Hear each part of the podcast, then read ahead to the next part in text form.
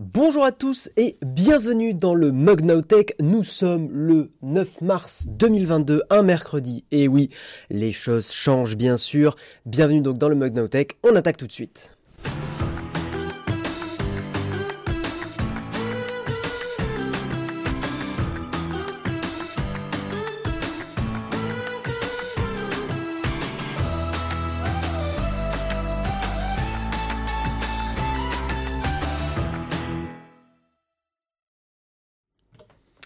Bonjour à tous, très content de vous retrouver pour ce mug. Comment, comment ça va? Comment ça va les gens? Bienvenue en tout cas sur Twitch, bienvenue en tout cas sur Nowtech. J'espère que vous allez tous bien. Pourquoi je me fais spam dès le début? Il y a un problème avec le son, le micro sature. J'ai toujours du mal à régler ce micro. Attendez, on va gérer ça. Euh, le gain, le gain, le gain. Hop. Voilà, j'ai baissé le gain. Est-ce que c'est mieux comme ça? Jérôme à la gueule de bois je ne parlerai pas à sa place. Jérôme a fêté son anniversaire hier. C'est pour ça que c'est euh, moi qui prends le relais pour, euh, faire le mug ce matin. Euh, est-ce que c'est mieux au niveau de la team modération? Est-ce que c'est mieux? Est-ce que c'est mieux? N'hésitez pas à vraiment me dire si ça sature même un peu, parce qu'après sur les replays c'est vraiment vraiment pas terrible. donc merci à Grolb, hein, de la modération. Je peux monter un poil le volume. Là on est sûr que ça sature pas. je vais éloigner un tout petit peu le micro et on va augmenter un petit peu le volume. Euh, mais c'est toujours embêtant ce truc.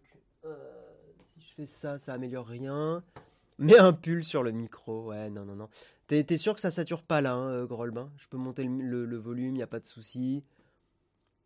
Pas de gueule de bois, Jérôme, il nous dit. Mais incroyable, mais quel homme Mais quel homme Oh là là là là là là Là, là, c'est bon. attends, parlez pas à la place de la modération. Laissez la modération gérer le, le, la qualité sonore. On sent le background d'ingénieur. Ah bah ça. Mais tu sais, le problème du background d'ingénieur, c'est qu'en fait, tu, tu répares des trucs et tu en casses la moitié derrière. C'est euh, voilà, c'est on est comme ça, nous, euh, les ingénieurs, euh, on aime bien, on aime bien tout péter. Est-ce que c'est mieux au niveau du volume? Est-ce qu'on est bien? C'est peut-être un peu faible. C'est ça le problème, c'est que ça peut être un peu faible. Est-ce que là, si je parle, tout va bien? Flonflon, mais quel BG dans le chat, bien sûr. Mais vous êtes tous des BG, des BG, bien sûr. Là, ça sature pas. 5 euh, sur 5, me dit Groll. Bon, bah, très bien.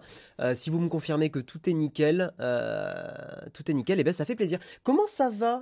Comment vous allez bien? Salut Anadai, salut, salut le tutorien, salut TD Noébé, bien sûr. Hello mes BG, mais c'est toi qui es BG. Bon, du coup, un mug en duo, Guillaume et Jérôme. Non, Jérôme, bah après, si Jérôme, tu veux t'incruster euh, pendant le mug, n'hésite pas. Hein. Écoute, euh, après tout, je te vole ton mercredi. Euh, tu, peux bien t'incruster un petit peu. Euh, euh, est-ce que j'ai un nouveau Non, c'est bon, tout va bien. J'ai juste une notif un peu à la bourre. Bon, est-ce que vous avez suivi les annonces Apple hier? Parce qu'on va, on va évidemment, évidemment parler de ça. Euh, comment, comment vous avez senti tout ça là hier? Parce que on, s'est un peu rendu compte qu'il y avait moins de monde quand même et, pas que chez Nowtech, un peu globalement. Bon, après la soirée hier sur Twitch était, était chargeuse hein. entre Zerator qui a annoncé, qui faisait le tirage au sort pour sa Zilan, entre Popcorn de Domingo entre un milliard de streams, c'est vrai que, que euh, nous, on, était on, est, on est un petit peu arrivé avec notre keynote, là, on était là, vas-y, euh, les Técos, on est là sur Twitch aussi. Donc, euh, donc voilà. Euh, alors il y en a évidemment qui ont suivi notre débriefing. D'ailleurs, je tiens à remercier une nouvelle fois Audrey Coulot qui a été avec nous hier, qui a été euh, super chouette et qui a vraiment apporté un, un éclaircissement sur l'événement qui était vraiment bienvenu. Donc c'était grave cool. Et, et, surtout merci à Léo de la régie hein, qui nous a géré tout le live. Euh, Guillaume, nettement, la keynote en cette période, tout le monde s'en fiche. Boum, flonflon, euh, direct, crochet du droit. Euh, ouais, tu trouves flonflon parce qu'après, bah oui, tu veux dire à part dans le monde de la tech, j'imagine. Est-ce que vous avez d'ailleurs remarqué, on l'avait pas noté au début, mais notre cher Tim Cook, notre cher Tim Cook était, alors on le voit pas trop sur cette image, est-ce que ça va marcher? Parce qu'évidemment il y a une chance sur deux que ça pète, était en fait habillé en bleu et en Apple. Alors c'est très subtil, hein, mais c'est sûr que c'est fait exprès. Parce qu'Apple laisse jamais euh, ce genre de détails au hasard. Et un, bracelet d'Apple Watch euh, jaune, donc bleu et jaune, couleur de l'Ukraine, tout ça, tout ça, vous connaissez.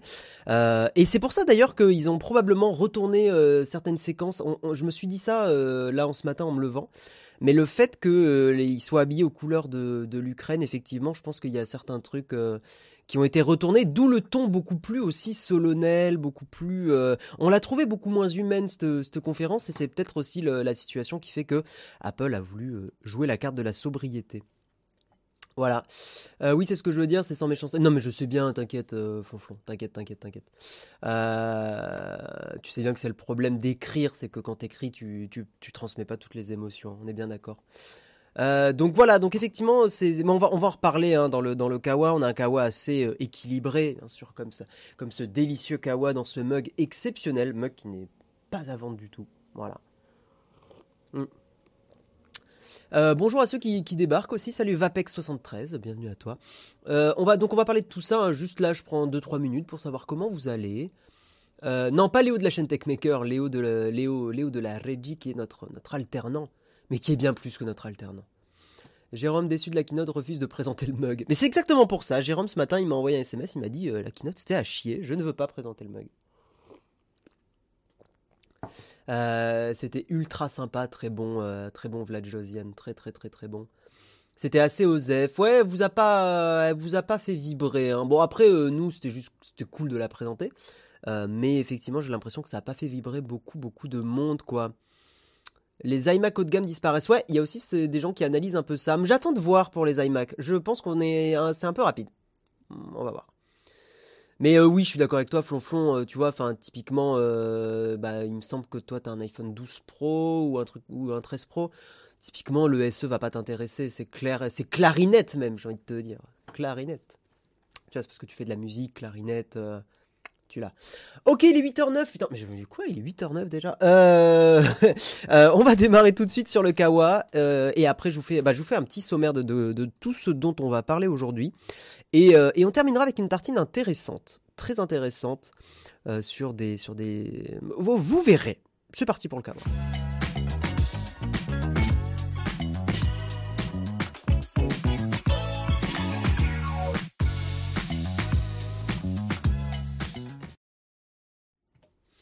Et donc, dans, euh, enfin aujourd'hui, dans le mug, nous allons d'abord parler de eh bien effectivement de la keynote de mars 2022. Alors j'ai trouvé donc sur euh, iPhone FR un résumé assez bien foutu, je l'avoue, même si ne vous inquiétez pas, j'ai mes petites notes sur l'ordi à côté, donc je vais pouvoir vous dire aussi un petit peu ce que j'en pense euh, au fur et à mesure. On va également parler, alors on verra hein, si on a le temps, tout, tout ça est un peu hypothétique en fonction de est-ce qu'on a le temps, est-ce qu'on n'a pas le temps, etc. Mais on, va essayer de quand même prendre le temps de parler effectivement de Twitter qui va lancer une, version optimisée pour Tor de, Twitter et en ce contexte politique de guerre entre l'Ukraine et la, Russie, euh, c'est effectivement très intéressant que Twitter offre une couche le mot est bien choisi, couche supplémentaire d'anonymat de, et, de, protection. On va parler d'Android 12L pour, vous voyez, pour, pour vous montrer qu'on n'est pas que Apple fanboy et fangirl, euh, mais qu'on parle aussi d'Android 12 et Android 12L c'est intéressant parce que euh, c'est l'OS de, de Google pour les tablettes. Donc je trouve que c'est euh, hyper pertinent. Nous allons parler de Cédric O qui quittera la politique après l'élection présidentielle. Une personnalité, euh, alors euh, avec tout le respect que je lui dois bien sûr, c'est une personnalité avec, qui j'ai, enfin avec laquelle j'ai toujours eu du mal, Cédric O. je l'ai toujours trouvé un peu ambivalent sur pas mal de sujets, pas très convaincant en interview. Maintenant, après, l'interview est un exercice compliqué. Euh, et lui, il n'a pas fait, il pas fait d'études politiques, il a fait des, hautes études de commerce, donc c'était pas, voilà, il est, arrivé en politique finalement, alors que c'était pas ce pourquoi il était prédestiné. Donc euh, une personnalité assez intéressante. Après, je suis pas expert sur tout le dossier Cédrico et tout ce qu'il a fait et tout. Euh, merci les articles de, voilà, qui vont permettre de repréciser tout ça, mais c'est, c'est quand même assez, assez intéressant. Le micro sature si tu es trop près. D'accord, mais c'est ça en fait le problème. Bah, je vais, je vais le reculer. Voilà, je vais reculer le micro. On va faire comme ça. Là, normalement, ça devrait être, euh, ça devrait être un petit peu mieux. Voilà. On va enchaîner euh, ensuite avec, avec, donc oui, ça c'est toujours Cédric O. On va euh, parler aussi, vu qu'on est là dans les, dans les news Apple aujourd'hui, effectivement du droit à la réparation et le fait que Apple, je vous spoil un peu l'article, mais c'est pas terrible hein, niveau, niveau réparation, que ce soit des, les ordi portables ou que ce soit les smartphones. vous voyez que la, la note donnée par, par un groupe de de professionnels. et pas génial, c'est un agrégat en fait de beaucoup de notes de réparation, que ce soit des notes françaises, que ce soit iFixit, etc. Et il y a un vrai problème avec Apple, donc tout ça, on va en discuter ensemble. Et on terminera avec cet article que j'ai trouvé super intéressant, encore une fois, si on a le temps de le traiter. Mais, mais effectivement, des sites très connus pornographiques comme Pornhub, Tukif, Xhamster, etc. Euh, ne respectent pas la loi là depuis récemment et euh, ne mettent pas en place des dispositifs de contrôle d'âge. Euh, en gros, il faut savoir qu'aujourd'hui, vous n'avez plus le droit, si vous faites un site pornographique, vous n'avez plus le droit de juste avoir la pop-up qui dit est-ce que vous êtes majeur, oui ou non. Voilà. Il faut mettre en place des mesures plus, plus strictes. Ça pose un débat intéressant. Euh, voilà, des débats euh, sur plein plein de choses d'ailleurs, hein, pas que tech pour le coup, euh, des débats moraux, des débats sur la vision de la société, tout ça, tout ça. Donc on en parlera ensemble en fin d'émission si ça vous dit. J'espère que ce programme vous plaît. De toute façon, nous n'en avons pas d'autres, hein, bien sûr. Et on va donc commencer évidemment par parler des annonces Apple. Petit récap, enfin petit, moyen, gros récap, on verra, en fonction bon, on va voir en fonction de, combien de temps on, voilà, on en parle. Euh, Capi Gaming, tu parles des données personnelles. Ouais, ouais, ouais, tout à fait, tout à fait. Donc, euh, donc voilà, hein, pour, le, pour le programme du jour. Christophe Sonseil, qu'est-ce que tu dis? Je ne comprends pas pourquoi l'iPhone SE intègre encore le capteur d'empreinte alors qu'il n'est plus dispo sur la famille des 13. Ben, je vais donner mon avis un peu là-dessus et, et, on, va, on va en discuter. En tout cas, si vous voulez réagir sur, sur les annonces Apple, n'hésitez pas. N'hésitez pas, n'hésitez pas. Donc, qu'est-ce qu'il fallait retenir sur cette keynote? Je vais sortir mes petites notes. Enfin, d'ailleurs, je dis keynote, mais en fait, c'est, c'est, c'est, on dit plus keynote, on dit Apple Event, hein, même si les articles continuent de dire euh, keynote. Euh, déjà, de ce qu'on avait noté hier avec, euh, avec Audrey Coulot, hein, je me permettrai de, de, de, Voilà, il y a certains avis que je vais donner qui étaient aussi des avis qu'a partagé Audrey, donc c'était, c'était intéressant. Hmm.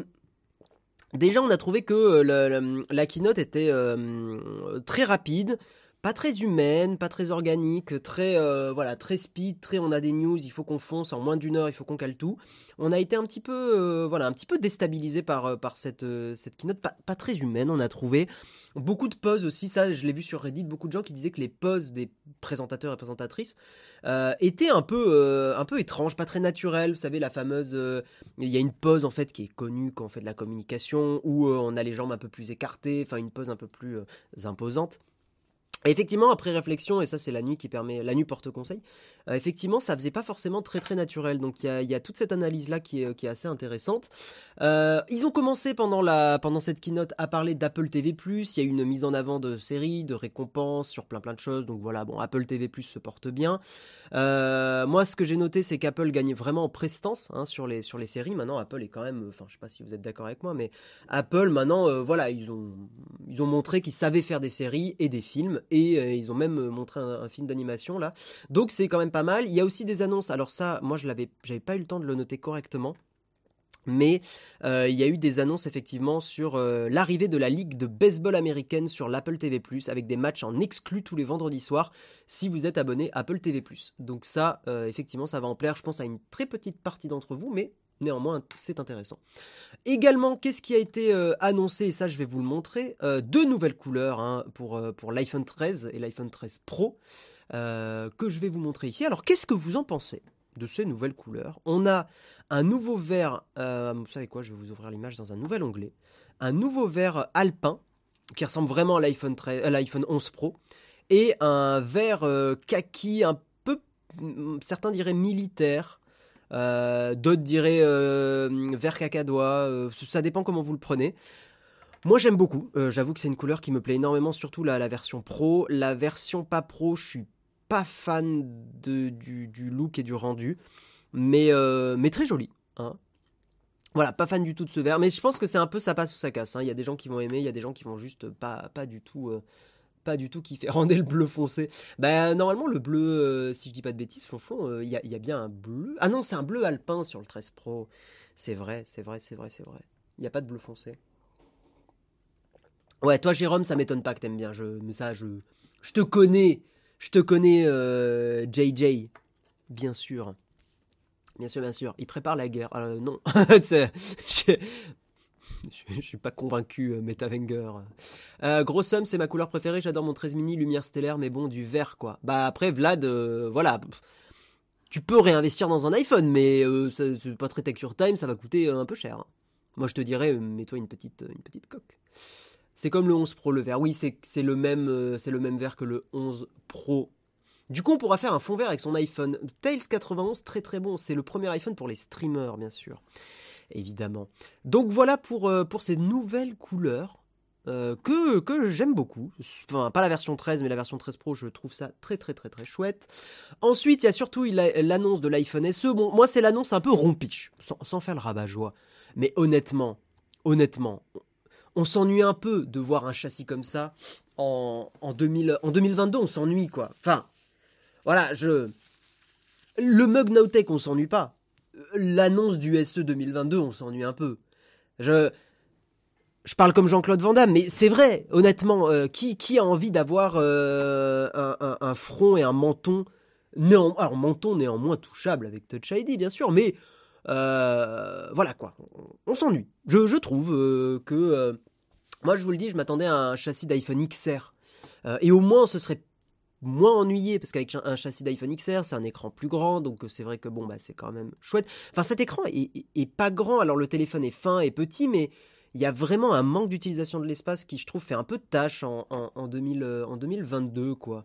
Donc, euh, donc voilà, j'avoue que je pense que la pénurie des composants n'y est pas pour rien hein, pour, un, pour cet iPhone SE 5G. J'aurais vraiment aimé un iPhone XR 5G, euh, version SE. Qu'est-ce que je peux vous dire sur, euh, sur cet iPhone? Bon, ils ont mis le dernier processeur. La 15 Bionic, ils auraient pu mettre la 14, on peut les remercier d'avoir mis la 15. Euh, toujours Touch ID, blablabla, prise Lightning évidemment, résistance IP67, trois couleurs, minuit, lumière stellaire ou rouge. Mais surtout, bah, ce qui fâche un peu, mesdames et messieurs, bah, c'est ça quoi. Attendez, est-ce qu'on voit bien ça là? Est-ce qu'on voit bien cette petite dingue de prix qui est augmentée? Prix supérieur comparé à l'année dernière, de 40 euros. Et c'est là où euh, Jérôme et moi, on a analysé que, euh, enfin, on, présupposait qu'ils allaient baisser le prix. Pas du tout, ils ont augmenté le prix. Euh, et nous, on trouve ça très déroutant, très étonnant. Apple a peut-être pas eu le choix. Mais c'est vrai que dans, dans, notre vision, il fallait qu'il fasse un iPhone SE à 399 euros, quoi encore plus fort un iPhone SE à 299, mais bon là on n'est plus dans des prix Apple. Mais moi j'avoue que j'aurais bien vu un, truc à euh, voilà à 399, allez dollars si vous voulez. Là il y a vraiment un truc en, dollars c'est euh, je sais plus combien c'est en dollars c'est 430 dollars je crois. Oui c'est ça 429 dollars. Donc euh, donc dépréciation de l'euro face au dollar. Ouais mais même même en dollars ils sont pas passés en dessous de la barre symbolique des des, 430. Donc donc voilà. Donc ouais je suis je suis très étonné de ce prix. Je, vous l'avoue, je suis extrêmement étonné. Je trouve que aujourd'hui, honnêtement, moi, tout ce que j'ai envie de faire. Alors attendez, je vais, vérifier qu'on n'a pas de compte connecté. Mais tout ce que j'ai envie de faire, c'est de faire Amazon ou n'importe quel site d'e-commerce, iPhone 12 mini. Et euh, bon, après, c'est des reconditionnés, donc effectivement, euh, je, trichouille un peu. Mais euh, j'ai envie de vous dire que ça, ça me paraît être un bien meilleur achat, quoi. Voilà, je dis ça, je dis rien. Mais honnêtement, euh, si la batterie dans le reconditionné, elle est, elle est OK, euh, j'ai clairement plutôt envie de prendre un iPhone 12 mini. OK, c'est du A14 plutôt que plutôt que l'iPhone SE quoi. Enfin c'est en tout point supérieur, la caméra est supérieure, euh, le, le, le, design est supérieur, la prise en main est supérieure. Enfin et d'ailleurs en termes de batterie, les, les gens là en ce moment dans la commu supposent que le 12 mini aura la même durabilité de batterie, enfin la même endurance que l'iPhone SE 2022. Donc voilà, moi, je pense qu'effectivement 12 mini, euh, achat bien plus pertinent. Bon maintenant il faut du bon reconditionné, c'est ça le problème. Euh, il faut faire très attention à avoir du bon. Euh, mais enfin là c'est voilà, beaucoup plus intéressant quoi. C'est beaucoup plus intéressant, je trouve. Maintenant, je compare du, reconditionné et du neuf, donc bien sûr, c'est un peu, c'est un peu faussé, mais, mais, mais ça me paraît bien plus pertinent, quoi. Voilà, l'iPhone SE, là, Florian Schomer, tu dis quoi? Je pense qu'Apple garde la, gamme SE pour les personnes qui n'aiment pas la navigation de nouveaux iPhones. le jour où Apple aura plus besoin de la gamme SE, ou en tout cas, enfin, non, non, non, pas, je pense pas que ce soit la raison, Florian.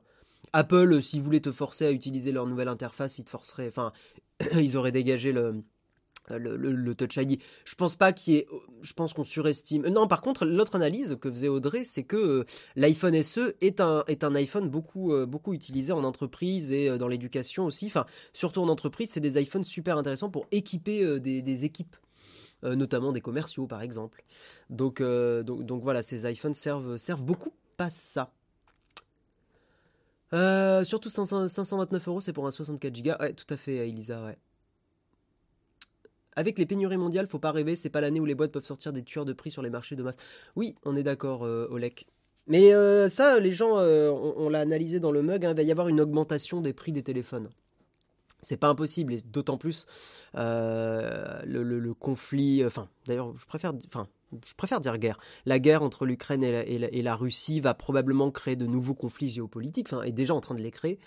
Euh, c'est pas impossible que euh, c'est même déjà en fait en train d'arriver avec le gaz par exemple qu'il y ait des, des, ressources et des matières premières qui soient ou l'alumine aussi euh, des matières premières qui soient plus compliquées à acheminer on sait que voilà la, la Chine reste d'une certaine façon neutre, mais pas vraiment. Donc c'est pas impossible que la Chine puisse soutenir la Russie, mais pas forcément. Je suis pas expert dans le domaine, donc je vais pas m'avancer. Je préfère rester dans le dans l'hypothétique et la supposition. Mais on ne sait pas quelle position va tenir la Chine en tant qu'elle reste encore, aujourd'hui la Chine l'entreprise du monde hein.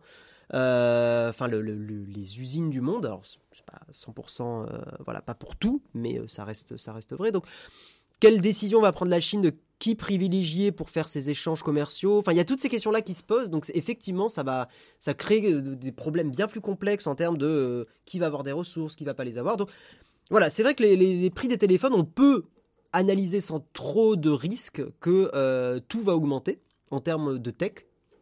Alors, ça ne veut pas dire acheter maintenant et tout et euh, stresser, non. Mais, euh, c'est vrai qu'on peut, qu'on peut analyser ça, ouais. Sauf que le 12 mini n'est plus commercialisé par Apple. Oui, non, mais tu chopes un, occasion, un bon, un, téléphone d'occasion, quoi. en bon état. Merci Harry Potter pour ton abonnement et merci à tous ceux qui font des abonnements d'ailleurs. J'en ai loupé peut-être certains, donc euh, merci beaucoup. Il y a des cinquantenaires et plus qui apprécient d'avoir des boutons, ça les maintient dans l'univers Apple. Je suis d'accord avec toi, Greg. Je pense que c'est pas la raison qui fait que euh, Apple garde le châssis de l'iPhone SE. Honnêtement, il y a un jour où Apple va, dégager le Touch ID et euh, bon bah voilà quoi, ça sera, ça sera dégagé. ensuite, dans les news, donc on a parlé de l'iPhone SE. L'autre annonce qui a été faite effectivement par, euh, Apple, annonce rapide mais euh, néanmoins intéressante, c'est l'iPad Air. L'iPad Air qui a une nouvelle couleur, une nouvelle couleur bleue. Et surtout, et surtout, surtout, surtout, surtout, l'iPad Air qui a le processeur M1 maintenant. Et oui, l'iPad Air 5 qui reçoit du M1 à l'intérieur. Le, capteur photo en façade qui passe à du 12 mégapixels ultra grand angle, donc ça va être bien pour Center Stage. Vous savez, le truc qui suit votre, visage. Euh, l'ajout de la 5G, oui, j'ai oublié de le dire, mais l'iPhone SE, il y a eu, aussi l'ajout de la 5G, bien sûr. Euh, L'iPad Air avec de l'USB-C amélioré, donc plus rapide. Et en fait, la question que j'ai envie de vous, poser, enfin, qu'on s'est posé directement, c'est que Aujourd'hui, ça devient compliqué de justifier l'iPad Pro face à l'iPad Air. L'iPad Air a quand même euh, plein de trucs pour lui maintenant, euh, notamment bah, effectivement bah, la 5G, le processeur M1, donc il est aussi puissant qu'un iPad Pro 2021. Donc ça veut dire que dans 6 mois, les iPad Pro vont être mis à jour, mais, mais quand même, quoi. Là, honnêtement, euh, vous me demandez quel iPad prendre, je vous dis plus un Pro, je vous dis un R, clairement. Parce qu'en plus, il y a une grosse différence de prix. Alors vous perdez l'écran 120 Hz, c'est vrai. Maintenant, je trouve que ça fait pas une différence si, euh, si notable euh, au quotidien. Euh, voilà, après il y a des gens qui sont très très très très sensibles aux 120 Hz, je peux le comprendre. Moi je trouve que c'est important si vous êtes joueur, mais si vous ne jouez pas sur votre tablette, la différence n'est pas, n'est pas notable au quotidien. Je sais qu'il y en a dans le chat qui vont faire quoi, mais si, machin. Moi je trouve pas. Mais euh, ah, j'ai pas dit que ça se voyait pas. Je dis juste que ça ne fait pas une différence qui justifie 200 euh, euros euh, d'achat. Sur un écran de gamer, pas, j'aurais pas le même discours. Sur un écran de gamer, je vous dirais, si vous pouvez prendre du 120 Hz, faites-le. Ça vaut le coup de payer 200 balles de plus dans un écran. Pour un iPad, je ne trouve pas. Voilà. Ils cherchent à chaque fois ce qu'ils ne devraient pas mettre dans les produits moyens de gamme pour ne pas cannibaliser le top du top. Ouais, là, là ça devient compliqué quand même. Hein ça devient, euh, ça devient compliqué. Et le prix, alors excusez-moi, j'avoue que le prix, euh, si, il est là. Le prix de cet iPad Air M1 commence à 700 euros. Voilà, pour la version 64 Go plus Wi-Fi. Ce qui est un peu pénible, c'est qu'effectivement, il y a une version 64 Go et une version 256. Apple aurait pu foutre du 128 quand même euh, sur la version de base, parce que là, ça fait très, très, très, très. On vous force à prendre, à payer 170 euros en plus pour 256. Ça fait cher la, taxe, la taxe stockage là. Ça fait vraiment 170 euros pour une taxe stockage.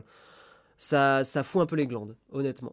Par contre, le Magic Keyboard devient vraiment cher par rapport au prix de l'iPad Air. Euh, super vidéo de Nowtech à ce sujet. Bah, merci à toi. Euh, c'est vrai. Mais de toute façon, le Magic Keyboard est un accessoire euh, de luxe. On peut utiliser le terme de luxe. Moi, je préfère à l'accessoire qu'à Jérôme, qui est le Logitech Folio Touch. Parce que je trouve qu'il est moins pratique. moins, moins bien. Enfin voilà, il y, y a, des trucs que je trouve moins bien.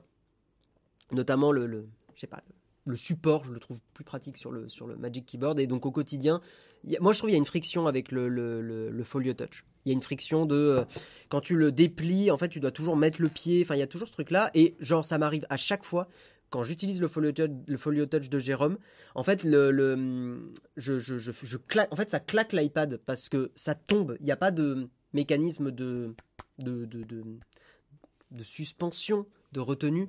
Euh, contrairement effectivement au, euh, au, Magic Keyboard où le, truc est euh, mieux pensé, je trouve. Mais bon, après, c'est mieux pensé, mais c'est deux fois plus cher. Donc voilà. Le combo touch, j'aime car j'utilise plus pour le pencil de mon iPad. Non, mais je comprends, je comprends. Lord Arlog, bienvenue à toi, première fois sur le chat. C'est le truc que je trouve nul avec Apple, le coût du stockage est aberrant. Non, monsieur. Là, on peut le dire, c'est un scandale. 170 euros pour avoir une version 256 qui, en 2022, est un minimum. oui, oui, non, c'est un, un scandale. Voilà. Le Logitech, euh, oui, amorti, merci Oleg, ouais, je cherchais le terme. Le Logitech est bien, mais ça rend un iPad super lourd et glissant en plus, je trouve. Moi, je, je suis pas fan. Après, dans tous les cas, iPad Air ou Pro, iPad OS ne tire pas forcément partie du M1 ou alors je ne sais pas m'en servir. Ouais, mais il faut pas le voir comme ça. Je, à chaque fois, je vois des gens dire ça. Moi, j'ai envie de vous le dire. Euh, j'ai envie de vous, de vous, répondre. Pourquoi ne pas mettre un M1 si Apple peut mettre un M1 Pourquoi C'est pas. Enfin, c'est comme finalement quand certaines. Enfin, les moteurs qu'on a dans les voitures aujourd'hui, ils permettent d'aller à 200 km/h, pourtant on est limité à 130.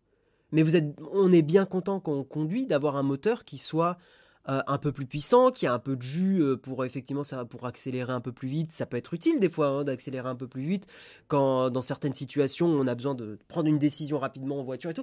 Je fais un peu le parallèle avec, euh, avec les moteurs et, les voitures. C'est en voiture, pourquoi mettre un moteur qui vous limiterait à pile à 130 points Et donc avoir peut-être des, choses un peu plus faibles? Là, l'avantage du M1, c'est que si un jour, si un jour vous faites du montage vidéo, euh, vous serez content d'avoir, un M1 pour les temps de rendu qui sont bien plus réduits, etc. etc. Donc, faut pas le voir comme, euh, comme je joue à Candy Crush, donc le M1 mais inutile il faut le voir comme dans le futur, le M1 peut être, euh, peut être utile, la puissance que ça apporte est intéressante.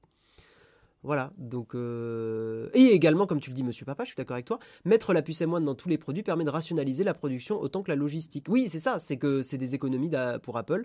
Tu as raison parce qu'ils utilisent le même processeur partout. Voilà. Mais euh, oui, pas d'annonce. Alors Alex, ouais, pas du tout d'annonce au niveau des AirPods et des AirPods Max, ouais.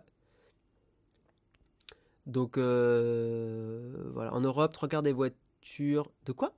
Ah oui, sont bridées à 250 km/h, peu importe la puissance du moteur. Non, mais t'as compris ce que je voulais dire, euh, Geek Comos. Pour 30 euros de plus, je préfère prendre l'iPad Pro 11 pouces en 128 Go, moins de mémoire, mais appareil plus abouti. Il coûte que 30 euros de plus l'iPad Pro? Attends. Là, j'avoue que ça m'étonne si c'est le cas. Euh, Apple.com, on va voir, tiens, je suis curieux. Euh, iPad Pro, il coûte combien? Il coûte plus cher que ça. Hein. Il coûte 900 euros l'iPad Pro. L'iPad Pro en 128 Go, il coûte 900. Ah oui, oui, t'as raison. Ah oui, non, non, non, effectivement, t'as raison. T'as raison, ça veut dire que pour 30 euros de plus, Ouais, pour 30 euros de plus, euh, vous avez un Pro. Après, euh, Apple est fort pour faire ça. Et au final, vous faire mettre 30 euros de plus. Mais c'est vrai que là, si c'est 30 euros de plus pour avoir un écran 120 Hz, euh, je suis, je suis d'accord. Anaïs, tu dis vérifie sur l'Apple Store, l'iPhone 12 mini est dispo. Ah ouais? Bah on va vérifier. Hein. iPhone 12, acheté. Ah bah oui, il y a quelqu'un qui disait que l'iPhone 12 mini n'était pas dispo, c'est faux. Non, non, non, il est complètement dispo l'iPhone 12 mini. Hein. Il, est, il dispo, hein, il n'y a, pas de... problème. Disponible en livraison euh, rapidement. Non, non, non, les iPhone 12 mini sont encore achetables. Et l'iPhone 12 mini coûte 689,9€. Ok. Voilà je fais du montage et du design sur le R4 et cela marche très bien. Après voilà, n'upgradez pas. Si vous avez la, puce à 14, à 15 euh, Bionic, euh, je pense que vous n'aurez pas besoin du, plus de puissance. Hein. Voilà. Voilà. Voilà.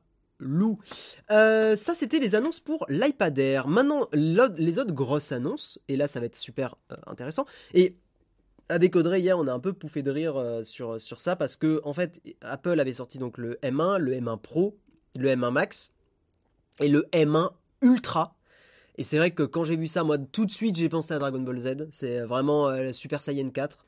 Euh, donc le M1 qui a sa quatrième euh, évolution avec no, en plus une technologie qui s'appelle Ultra Fusion. Euh, voilà, moi qui, qui ai dévoré les Dragon Ball Z quand j'étais euh, gamin, euh, j'avoue que que ça m'a bien bien bien fait sourire.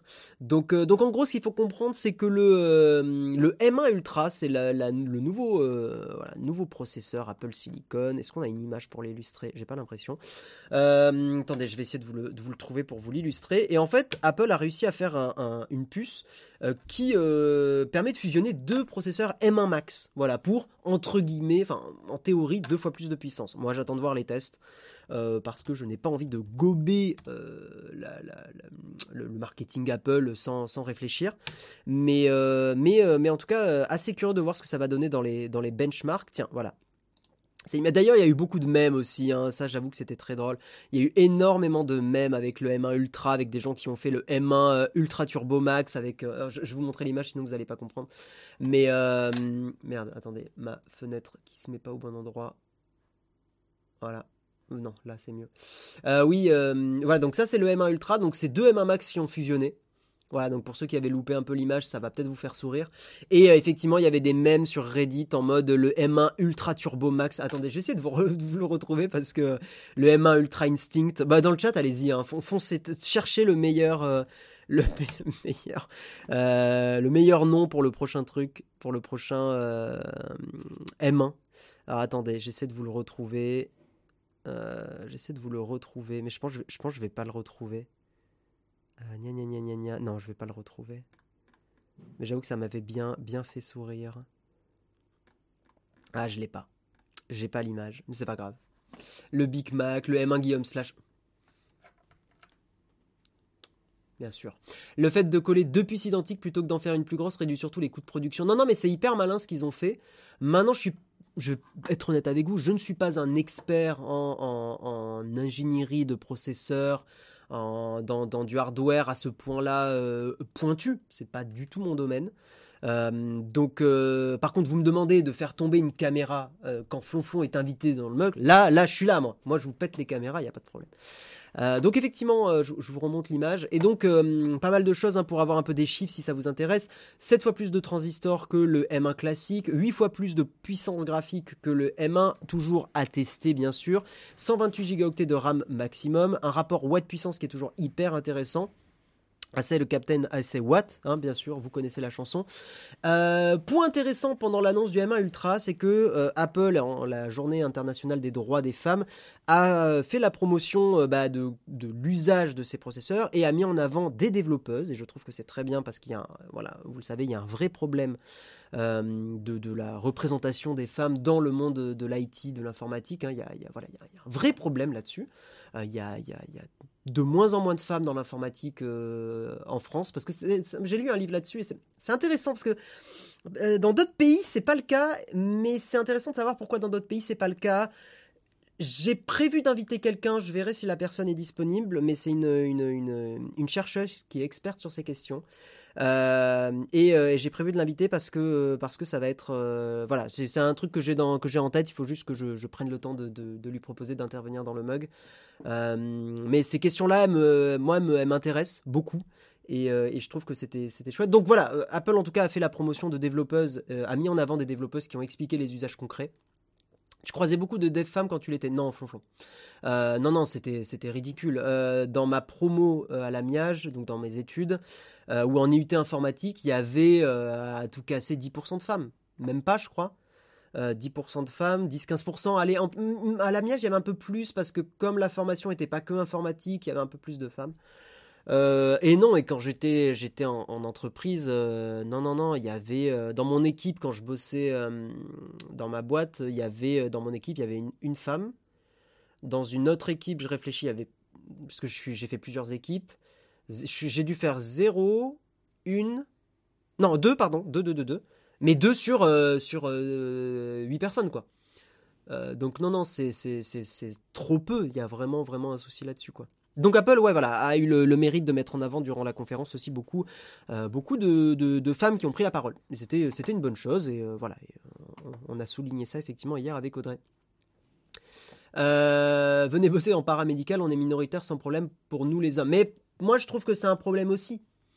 d'ailleurs, tu le vois par exemple, juste pour digresser là-dessus rapidement, mais tu vois aujourd'hui dans la tête de beaucoup de personnes, et je trouve que c'est assez symptomatique du truc, dans la tête de beaucoup de gens, c'est un médecin, des infirmières.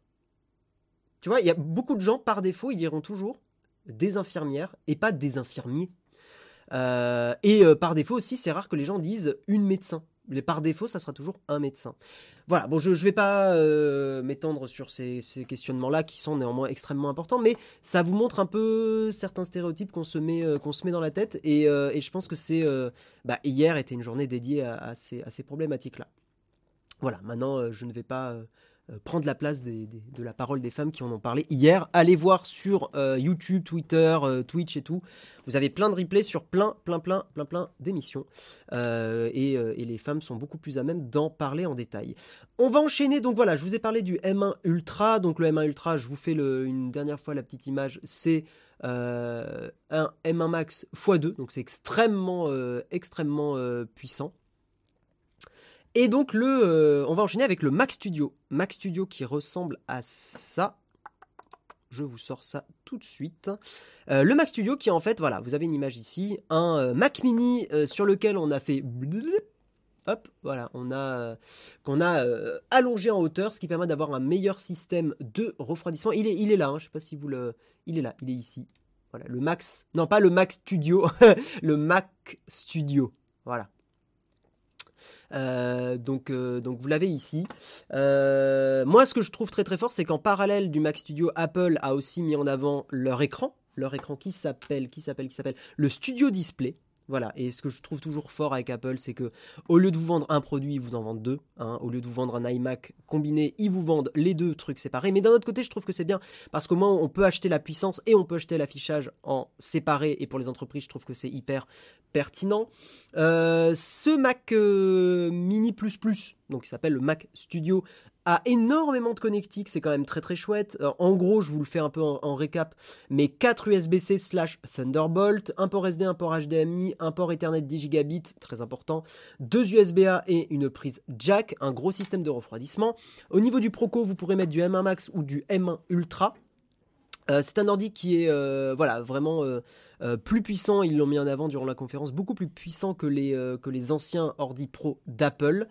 Euh, euh, et, surtout, effectivement, je trouve que y a, Apple comble une niche qui n'était pas encore euh, comblée jusqu'à ce moment-là. C'est effectivement une partie des professionnels qui avaient vraiment besoin de beaucoup plus de puissance, mais les MacBook Pro n'étaient pas, ne, ne, comblaient pas ce besoin-là. Donc, dans ce Mac Studio, ça peut être du M1 Max ou du M1 Ultra pour des prix quand même assez élevés.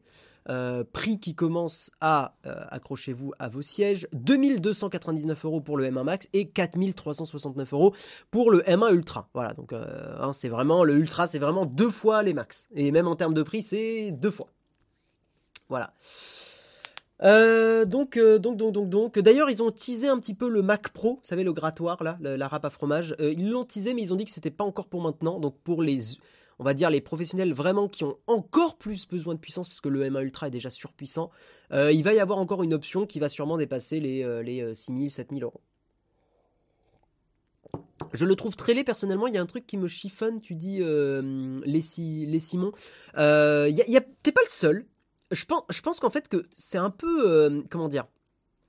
il y a un côté un peu, tu sais, le, terme par exemple avec les humains, c'est uncanny valley. Mais il y, a, y, y a un vrai truc de, on a tellement été habitué à voir un Mac mini que voir un Mac mini mais qui est juste plus haut. Moi aussi, je suis d'accord avec toi. Il y a un vrai truc chelou en le regardant. Je suis là, je fais. Tu vois, genre. Hein hmm Quoi il y, a un, bug, tu vois. Dans ma tête aussi, je suis d'accord, il y a, un bug. Pourquoi il est si gros euh, Il dit c'est pour le système de refroidissement? C'est pas, pas juste pour le plaisir qu'il soit gros. Voilà. Donc, euh, donc effectivement, je comprends que vous ayez un côté un peu, euh, un peu bizarroïde en le, en le regardant. Euh, mais maintenant, comme tu dis, HD Loga, c'est une machine pro, c'est pas trop fait pour être beau. ouais. Je pense qu'Apple a, tu vois, HD Loga, je te contredirais en disant qu'Apple a bien compris qu'il fallait aussi des fois faire en sorte que les, machines soient belles. tu sais, souvent quand tu utilises une machine ou n'importe quoi, le fait qu'un produit soit beau, ça permet d'une certaine façon aussi de comment dire d'être plus euh, coulant sur certains problèmes.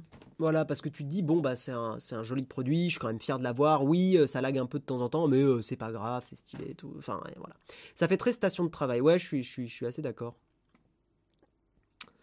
une tour PC, c'est pas hyper beau non plus. Oui, une tour PC. Bah non, attends, quoi, Flonflon? Mais attends, Flonflon, t'es pas un gamer? T'es pas un gros gamer là? Let's go euh, tu manges pas des cartes graphiques? Je suis, je hyper déçu, Flonflon. Ouais, non, après, je suis d'accord avec toi, Flonflon. Une, une tour de PC. Alors oui, euh, il y a des belles tours de PC. Moi, j'adore les, tours un peu, un peu tout en blanc, par exemple. Je trouve ça hyper beau. Euh, mais c'est vrai que un peu les tours standards de PC, un peu bateau, oui, c'est pas, c'est pas un truc monstrueux. C'est juste que nous, on kiffe parce qu'on est, parce qu'on est des, on est des techos et des techettes. Je sais que ce terme est terrible, mais c'est pas grave. Mais, euh, mais, euh, mais, mais, mais, mais, mais, oui, c'est pas excessivement euh, joli, quoi. En tant que pro de la vidéo, c'est la première machine qui pourrait remplacer ma flotte d'iMac Pro. J'ai l'impression que t'es un capitaine, Jimmy Lafleur, c'est incroyable. Bah, mais Jimmy Lafleur, comment ça va? Comment ça va, ça régale. On a bu, on a bu un coup avec Jimmy Lafleur, c'était incroyable. On attend encore, il faut qu'on reboive un petit coup, hein, Jimmy Lafleur et tout, avec Splint et tout. Euh, on attend encore que tout soit bien compatible ARM et pour bientôt. Bah ouais, je te le souhaite. Hein. Nous, nous euh, là ici à Nowtech, bon, on a des besoins moins, moins gros que toi. Je me permettrai pas de donner ton métier. Euh, de parler à ta place. Mais, mais Jimmy Lafleur, ouais, je, le connaissant, il a des, il a des besoins en, termes de puissance qui sont plus élevés que sur Nowtech. Donc, donc effectivement, ça m'étonne pas que tu attendes, tu attendes tout ça. Euh, voilà. Voilà, voilà. Euh, qu'est-ce que je peux euh, vous dire d'autre? Eh bien oui, non, et bien sûr, mais regardez ça, mais il y avait un secret, un petit truc caché dans cette image. Il y avait évidemment un écran. Et oui, Apple a donc annoncé le Studio Display, un écran plus entrée de gamme que le Pro Display qui est voilà, beaucoup, plus, beaucoup plus cher. Un écran 27 pouces que je trouve assez joli. Voilà. Audrey par contre aimait pas trop hier. Hein. Audrey disait que ouais, le design avec le pied euh, bof. Moi j'aime bien. Euh, voilà, moi je le trouve assez joli. Un écran 5K, euh, couleur P3 wide, donc globalement ça, a priori ça devrait être pas trop trop mal. Maintenant, par exemple Jimmy Lafleur, je pense que tu es plus expert que moi en colorimétrie, mais il me semble que, que P3 P3 wide, enfin P3 wide en termes de représentation des couleurs, c'est pas mal. Voilà.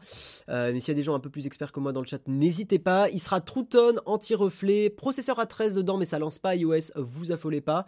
Euh, une caméra, donc le processeur va sûrement euh, permettre de gérer la caméra intégrée, hein, caméra intégrée avec du center stage, un micro intégré, des haut-parleurs. C'est vraiment un iMac sans, la puissance dedans, quoi.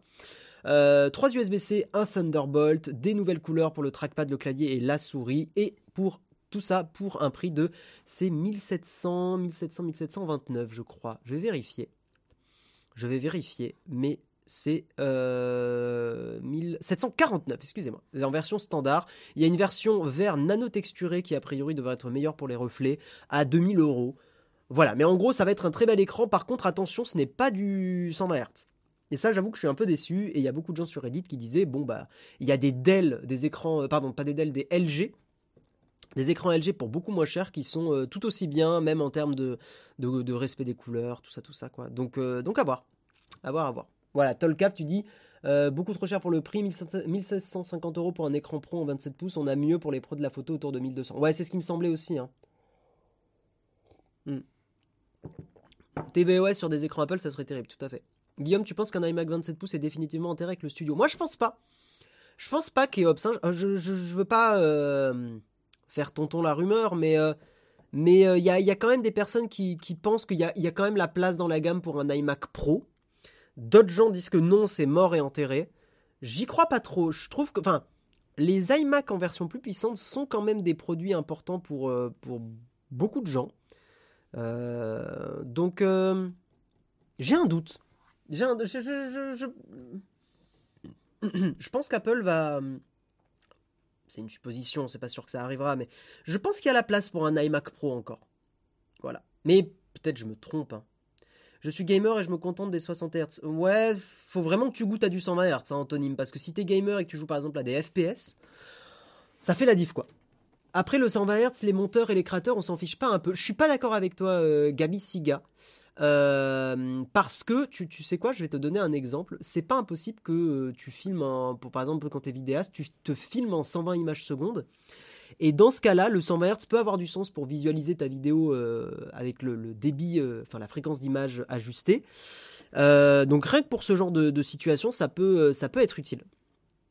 Voilà, moi, moi je trouve que le 120 Hz n'est pas superflu et j'ai envie de vous dire surtout sur un produit qui est à ce prix-là quoi. Pendant la presse, ils ont dit qu'il ne restait plus qu'un Mac à mettre à jour, le Mac Pro. C'est vrai.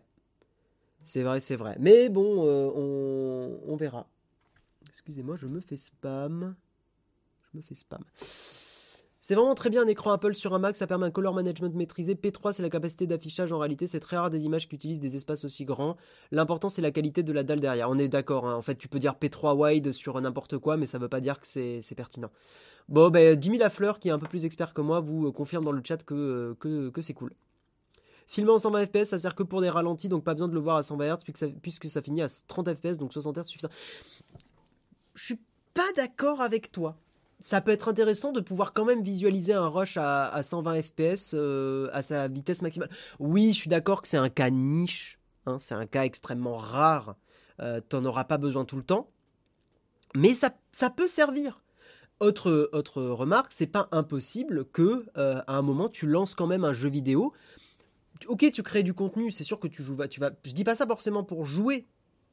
Exemple, Imaginons tu es une, agence de création et tu fais un projet pour un jeu vidéo. Genre tu bosses pour euh, Blizzard. Enfin pour Microsoft.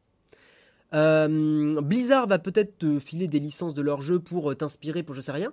Si tu peux lancer le jeu en 120 Hz, ça peut faire une diff.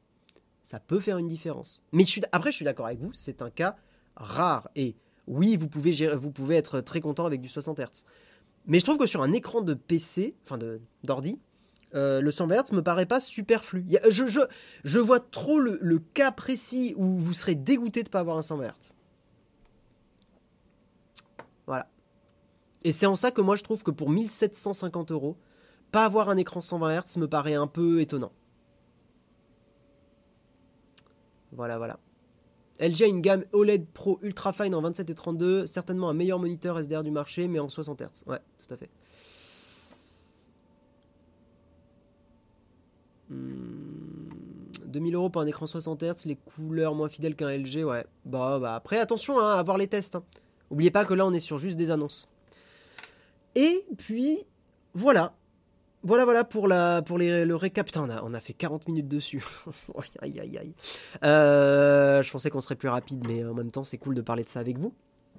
Donc effectivement, euh, voilà, je tiens encore à remercier d'ailleurs pour, euh, pour, cette, euh, pour ce débrief de l'Apple Event Audrey et Léo. Hein, Audrey pour, bah, pour son temps qu'elle nous a accordé, c'était super chouette. Et Léo de la, de la Régie qui est resté un peu plus tard effectivement pour, pour nous pour m'aider à préparer tout le, le, live. Enfin, il a préparé en fait le live sur OBS. moi j'ai préparé la partie éditoriale. Donc effectivement, voilà, merci à Merci à eux deux. D'ailleurs, si des gens veulent découvrir Audrey, vous pouvez faire la commande point d'exclamation guest dans le chat, parce que c'était la commande utilisée hier. Vous pourrez découvrir euh, Audrey Coulot. Elle parle, euh, elle fait des formations et des explications Apple, des tutos Apple, quoi. Voilà. Euh, Donc, donc voilà. Et alors, on verra en fonction du, planning aujourd'hui. On va essayer de faire une petite vidéo récap, récap Apple. en quelques minutes. Comme ça, Jérôme pourra intervenir aussi, parce que je pense que Jérôme a des choses à dire. Je le connais, je te connais, Jérôme. Je sais que tu as, toujours des choses à dire. Donc, donc on va peut-être faire tourner une petite vidéo très très très rapidement, juste après le, le live là. Euh, une vidéo qui va récapituler un peu les, euh, les news et qu'on donne rapidement notre avis, mais on va essayer de faire une vidéo de quelques minutes quoi. On va voir, on va tester. On va tester, on va tester. Et toi du coup Guillaume, qu'est-ce qui t'a le plus plu durant cette keynote? C'est gentil de me demander Tolkat. Euh, qu'est-ce qui m'a le plus plu? C'est vrai ça, c'est une bonne question. C'était pas, je vais être honnête avec vous, c'était pas une keynote extrêmement excitante. Euh, je dirais, je dirais, je dirais, je dirais que je suis assez content. Je vais couper le son. Je suis assez content euh, quand même de, de, de, l'iPad Air, du fait qu'il y ait le M1 dessus. Voilà, après, je n'ai pas besoin d'iPad Air. Moi, j'ai mon iPad Pro 2018 qui est très bien. Je n'ai pas besoin du tout d'upgrade euh, sur, un, iPad Air. Donc, je suis plutôt content de, l'iPad Air. L'écran, je sais que de toute façon, euh, moi, je me l'achèterai jamais parce que ça m'intéresse pas. Euh, parce que j'ai, en fait, pour visualiser les couleurs, j'ai déjà le MacBook Pro 14 pouces. Ça me suffit amplement. le. excusez-moi, je prenais les mauvaises notes. Le. le Mac Studio, pareil, c'est pas une machine pour moi. J'en ai pas besoin pour le montage qu'on fait pour Nowtech, le, le, 14 pouces est déjà overkill. Euh, donc, euh, donc oui, non, c'est pas une, c'est pas une keynote où j'ai eu euh, vraiment un côté waouh sur sur des choses. Il y avait des rumeurs sur des nouveaux bracelets Apple Watch, sur des choses comme ça, machin. Mm, voilà, bon, il y a rien eu. non, ouais, je, vais être honnête, hein, pas pas grand chose. C'est intéressant à analyser cette keynote, mais c'est pas très intéressant à titre personnel. Voilà. Jérôme, c'est le professeur Rollin, il a toujours quelque chose à dire. Exactement. Exactement. Chose à dire de Jérôme sur hier soir, le rhum et le champagne, faut pas mélanger. et toi, du coup, euh, oui, dans ça j'ai lu. Euh, donc l'iPad Air n'est plus un iPad de niche. Ouf, j'ai envie de te répondre. Mais euh, non, blague à part, elle est terrible cette blague. L'iPad Air n'est pas un iPad de niche. Bah maintenant, non, quoi, hein, avec du M1 et tout. Mais d'un autre côté, c'est vrai que si vous avez beaucoup d'argent, euh, la question de se prendre un, iPad Pro à 128 Go à, 30 euros de plus que le R, euh, moi je vous dirais prenez un iPad Pro. Hein. Rien à retenir de ce keynote. Je suis pas d'accord avec toi, Murazik. Mais faites un effort. J'essaie de pas être rabat-joie. J'essaie de pas être rabat-joie. Euh, non, non, non, elle est intéressante cette keynote. En vrai, en vrai, en vrai, en vrai, elle est quand même intéressante d'un point de vue stratégique pour Apple. Il y a, y a Apple a, mis en avant pour faire un récap là, un récap rapide. Euh, L'iPhone SE mis à jour, c'est important pour, euh, n'oubliez pas, hein, pour les entreprises, pour pour une partie du grand public aussi qui a besoin d'iPhone pas cher. la stratégie d'Apple de, de, faire des iPhones pas chers est importante, même si le téléphone est plus cher. Ah, on me dit des choses dans l'oreillette. Euh, mauvais réflexe, rapprocher le micro. Aïe.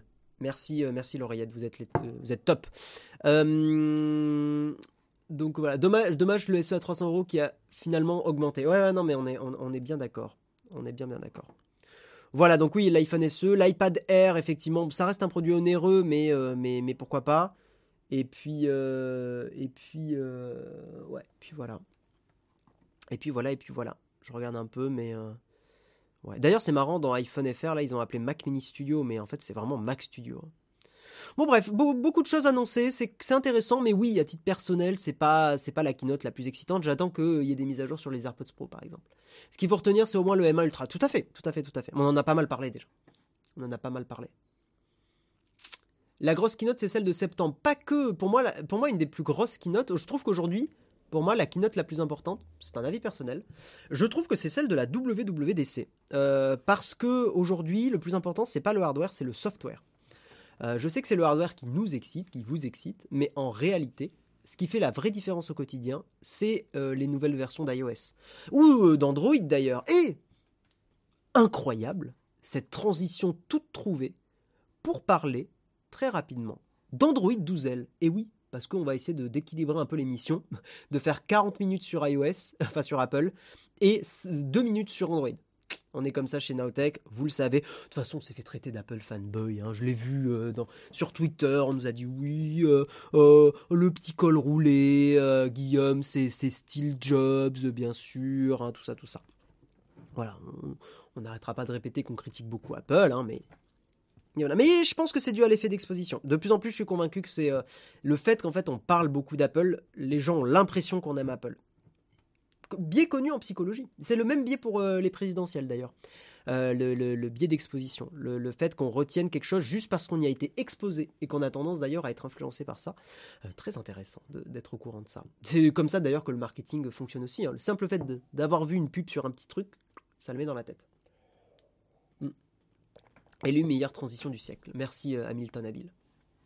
Donc, vous parlez d'Apple car Tim vous fait de gros chèques. Alors, monsieur papa, tu as mal écouté.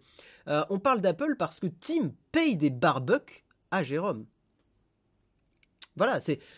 Imaginez une petite scène, une petite scène là, euh, voilà, dans le jardin de Tim Cook, là, petite saucisse comme ça, là, les petits hot dogs, là, Jérôme qui, qui chope toutes les infos. Tous les leaks, c'est Nowtech, hein. Faut le savoir, hein tous les leaks Apple, c'est Naotech, évidemment. Vous le savez bien. J'aurais plus pensé à Howard Wolowitz. Oh putain, c'est pas un compliment, je trouve. Euh, vous avez quand même tous des produits Apple Non, oui, tout à fait, mais ça ne nous empêche pas de tester les choses. Et justement, ça ne nous empêche pas d'être beaucoup plus critique aussi. Biais d'exposition, on parle des problèmes de XXX, on va demander ensuite ce qu'on pense d'Adrien on va associer les problèmes à ces systèmes. Ouais. Barbecue végétarien, bien sûr. Oui, tout à fait. Allez, on passe à l'article sur, euh, Android. Tu as raison, Samuel. Android 12L qui est disponible et euh, un article du Journal du Geek qui euh, fait un petit peu le point. Donc, ça va être assez rapide. Hein, sur, sur cet article et sur Android 12L. Donc Android 12L effectivement est une version d'Android conçue pour s'adapter aux grands écrans. Google avait évoqué donc en octobre dernier la nécessité de proposer une variante large. Hein. L c'est pour large, large, large, excellente prononciation bien sûr. Euh, euh, voilà, donc une version large de son OS pour s'adapter aux smartphones pliants ou aux tablettes. Euh, c'est donc fait et il y a une version finale d'Android 12L, hein, qui est en fait Android 12.1 très exactement, mais c'est une mise à jour vraiment très importante que je vais vous montrer. En gros, en gros Android 12L arrive avec un nouveau look pour les écrans d'Android, les grands écrans d'Android. Euh, le Andrei Popescu, euh, Popescu j'imagine on dit, vice-président de l'ingénierie pour Android, revient sur la volonté du genre de s'adapter aux tablettes ou aux smartphones pliants. Euh, donc vous l'avez compris, hein, c'est une version pour les, grands écrans. Je cite, hein, avec Android 12L, nous optimisons l'affichage de l'écran d'accueil, de l'écran de verrouillage, des notifications, des écrans de config, des paramètres.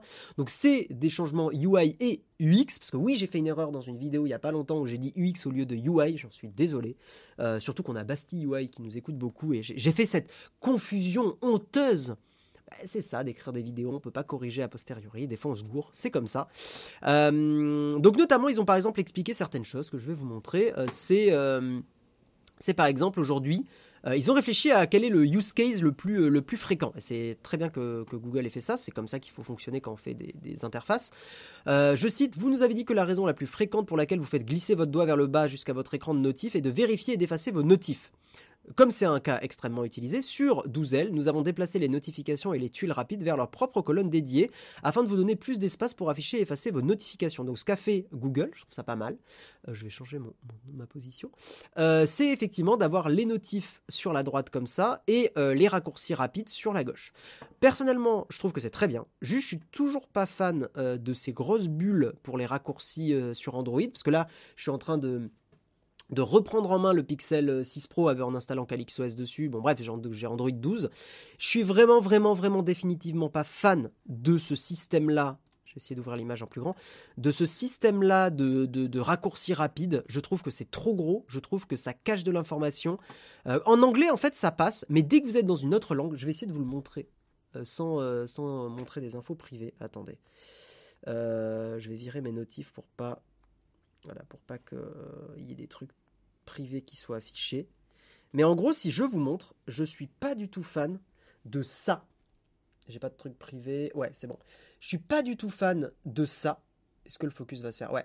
Parce que en fait, alors là on le voit pas forcément, mais le texte défile et c'est ce qui fait que voilà, là on le voit. Il a, mal fait le focus. Vous voyez le texte qui défile comme ça euh, et qui, est, qui dit ce qu'est le bouton par exemple économiseur de batterie ou diffusion de l'écran ou enregistre. En fait, on n'arrive pas à lire le truc en entier ici. Voilà, on n'arrive pas à lire le truc en entier, ce qui fait que quand euh, on n'est pas habitué, qu'on ouvre les notifs, genre on fait ça. En fait, en faisant ça, ben, on peut pas tout lire. Il n'y a, pas le, terme exact, donc après on se fie à, comment dire, à, l'icône et tout, mais je, trouve vraiment que c'est une régression comparée à Android 11. vraiment, je vous le montre, mais regardez, typiquement, attendez, je vais attendre que le focus se fasse. Mais typiquement, si je swipe comme ça et que vous lisez, c'est illisible. En premier lieu, les, trucs sont illisibles et ça, il faut attendre que ça défile en entier pour activer une option. Je trouve que c'est une régression à la fois du UI et surtout du X. Je ne sais pas pourquoi. Euh, en fait, je pense vraiment que comme en anglais, comme vous le voyez sur l'écran, mais non, mais je vais pas passer en anglais pour ça, Hélène Sarr, ça n'a pas de sens. Mais comme en anglais, euh, le mot Internet, Bluetooth, Dark Theme, euh, partage à proximité, c'est court, en anglais, c'est OK. Mais en français, non. Voilà. Et, ça, c'est un vrai truc d'Android 12 que je trouve pourri, quoi. Maintenant, maintenant, maintenant, euh, là, il y a une mise à jour pour Android 12L, et là, sur Android 12L, je pense qu'il y aura la place d'afficher le texte en entier, donc c'est très très très bien. Euh, on pourra faire du multi, euh, multi, multi tâche, avec effectivement, ils ont rajouté une barre en bas, exactement comme sur iPadOS. Moi, je trouve ça, je trouve ça très, cool. Et n'ayez pas l'impression que c'est trivial. Designer des interfaces, écoutez-moi bien, c'est l'un des métiers en informatique les plus compliqués qu'il soit. Parce que vous faites face à un milliard de problématiques. Déjà, vous faites face à l'humain. Premier point, euh, qui est toujours d'ailleurs le point le plus compliqué, vous faites face à des humains qui ont leurs habitudes quand vous faites évoluer des interfaces et qui ne veulent pas changer. Parce qu'ils se sont habitués, et même souvent, ils se sont habitués à des interfaces qui ne sont pas du tout pratiques. Et c'est le plus compliqué. Basti UI pourrait euh, vous en parler des heures et des heures de ça. Hein. Euh, mais moi aussi, dans mon métier de développeur, j'ai eu à, prévoir des interfaces informatiques. D'ailleurs, j'avais eu un super prof euh, de d'interface d'interface homme machine, la DHM à l'amiage. J'avoue, je me rappelle plus de son nom, mais c'était un gars incroyable qui m'avait presque failli faire changer de, domaine d'ailleurs, tellement je trouvais que l'UI et l'UX c'était passionnant. Mais, euh, mais voilà, il, expliquait bien, il donnait plein d'exemples. C'est l'humain qui est euh, le, plus, le plus bloquant. Les gens sont habitués à, une utilisation et changer euh, l'utilisation va créer de la friction, même si l'interface est meilleure. Et voilà, certains changements, comme par exemple SNCF Connect, sont horribles et vraiment très très très très mal foutus. Hein, hein, la SNCF va falloir vraiment faire des efforts. Mais, euh, mais néanmoins, là, en tout cas, sur Android 12L, ça me paraît quand même pas trop trop mal. Petit fait marrant, hein, évidemment, petit fait rigolo. Euh, cette mise à jour est disponible sur les Pixel 3a, 4, 4a, 4a 5G, 5, 5a, 6, 6 Pro, sauf que, mesdames et messieurs, ce n'est pas encore disponible en fait sur le 6 et le 6 Pro. Ça a été retardé par Google parce qu'a priori, il y avait des problème. Donc euh, voilà, ce Pixel 6 et Pixel 6 Pro, encore des, soucis de mise à jour. Il y a un vrai, vrai, vrai truc. Euh, on a, peut-être peut fait une vidéo là-dessus il n'y a pas longtemps. J'ai pas eu de soucis avec SNCF Connect perso. Ah, Tommy, quand même. Euh, moi, enfin, première utilisation, il y a vraiment des problèmes. Il y a, notamment, il y a des infos qui étaient beaucoup plus claires sur Oui SNCF, qui ne le sont plus du tout. déjà, la logique de te dire tu tapes d'abord la destination avant la gare de départ, c'est très très weird, enfin c'est très bizarre de faire ça. Euh, en fait, ça a du sens de faire ça. Ils ont expliqué ça comme ça. Ils ont dit, on a fait comme ça parce que sur Airbnb, c'est comme ça que ça fonctionne. Mais tu n'utilises pas Airbnb comme tu utilises une, appli de train. Le, Airbnb, tu cherches une destination, tu cherches à t'évader quelque part. Donc c'est logique que tu cherches l'endroit. Airbnb s'occupe pas du trajet. Euh, le, train, le but, c'est de faire un trajet d'un point A à un point B. Donc c'est hyper beaucoup plus logique de dire je pars de ça et je vais à cet endroit. Maintenant, je suis sûr qu'ils ont eu des débats durant des heures. Il y a des gens qui se disent c'est plus logique de donner d'abord la destination. Vu que c'est un voyage, je ne trouve pas personnellement. Excusez-moi. Voilà, et c'est vrai que euh, pour le coup, euh, de mettre la, la, gare de fin et après la gare de départ, c'est un, un, changement dans le paradigme de comment tu, tu si ça se trouve, après peut-être je suis vieux con et peut-être que c'est mieux comme ça. Mais comme tous les sites de réservation d'avions, comme tous les sites machin, fonctionnent sur le système de départ-arrivée, c'est très très très très très très très très très bizarre. Euh, SNCF Connect, c'est la première fois que je me suis senti paumé en utilisant une app, pire sensation de frustration. Et surtout, on a, là, il n'y a pas longtemps, on a commandé un billet de train euh, pour, quelqu'un, on va garder ça privé. Euh, et et comment tu, en fait, comment tu vois le, le, comment dire, le, récap de ce que tu commandes, bah, c'est pas évident. Ça l'était beaucoup plus sur WeSNCF. Autre. Euh, attends, c'était quoi? Il y avait un autre truc aussi. Oui, euh, Karina. Euh, Karina dans l'équipe. pareil, comme la, visualisation de ce que tu es en train de commander n'est pas claire, elle s'est retrouvée à se tromper sur le jour de commande. je veux dire, Karina, elle est pas bête. Genre, clairement, si elle s'est gourée, c'est qu'il y a un truc qui est mal foutu dans l'appli. J'avoue que moi, quand j'ai commandé les, billets pour une personne qui est une, personne invitée sur Nowtech, enfin, c'était ouais, c'était la galère, quoi. C'est logique de donner la destination quand on sait où on va. Je suis pas d'accord avec toi, euh, Jamies. La logique, c'est que dans les villes qui ont plusieurs gares, tu dis où tu vas aller, ensuite on te dira quelle gare, euh, de quelle gare tu vas partir. Ouais.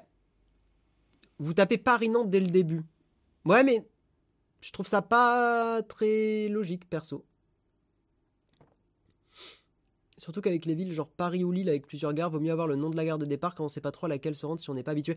On avait eu ce problème effectivement, parce que euh, il y a une ville qui avait euh, deux, gares et euh, c'était pas pas évident. Ils ont ta localisation, donc le départ potentiel. Mais ça aussi, c'est une connerie, parce qu'en fait, tu ne, ne pars pas forcément de l'endroit où tu es quand tu commandes un billet de train. En tout cas, je trouve que euh, SNCF Connect a corrigé un non-problème. C'est-à-dire que oui, SNCF euh, fonctionnait extrêmement bien, honnêtement. Alors, je fais peut-être de la résistance au changement. Et vous voyez, je, critique, je fais peut-être exactement ce que je critiquais il y a 5 minutes. Peut-être. Euh, il n'empêche que vraiment, je sais que Bastille a fait une analyse. Je vous invite à aller la voir. Je ne l'ai pas encore vue. Mais, mais, mais c'est il y a eu quand même euh, beaucoup, beaucoup de personnes qui, euh, qui, ont, euh, qui ont mis en avant qu'il y avait peut-être quand même un souci de, de, d'UX. Voilà. Capitaine Train a testé cette interface il y a 10 ans et l'a abandonné, ça ne marche pas. C'est ça le... le Capitaine Train, ils ont fait ça? Je sais pas du tout. J'ai vu toutes les personnes se plaindre de SNCF Connect, j'ai ouvert l'appli, j'ai commandé un billet sans souci, j'ai jamais compris le problème. Après, voilà, il y a des personnes qui auront jamais de problème, mais ça dépend. En fait, Thomas MHX, nous on s'est retrouvé à commander un billet de train avec. En fait, dès que tu des spécificités, euh, on a trouvé que c'était compliqué. Notamment, il y a un truc aussi, c'est que. Euh, enfin bref.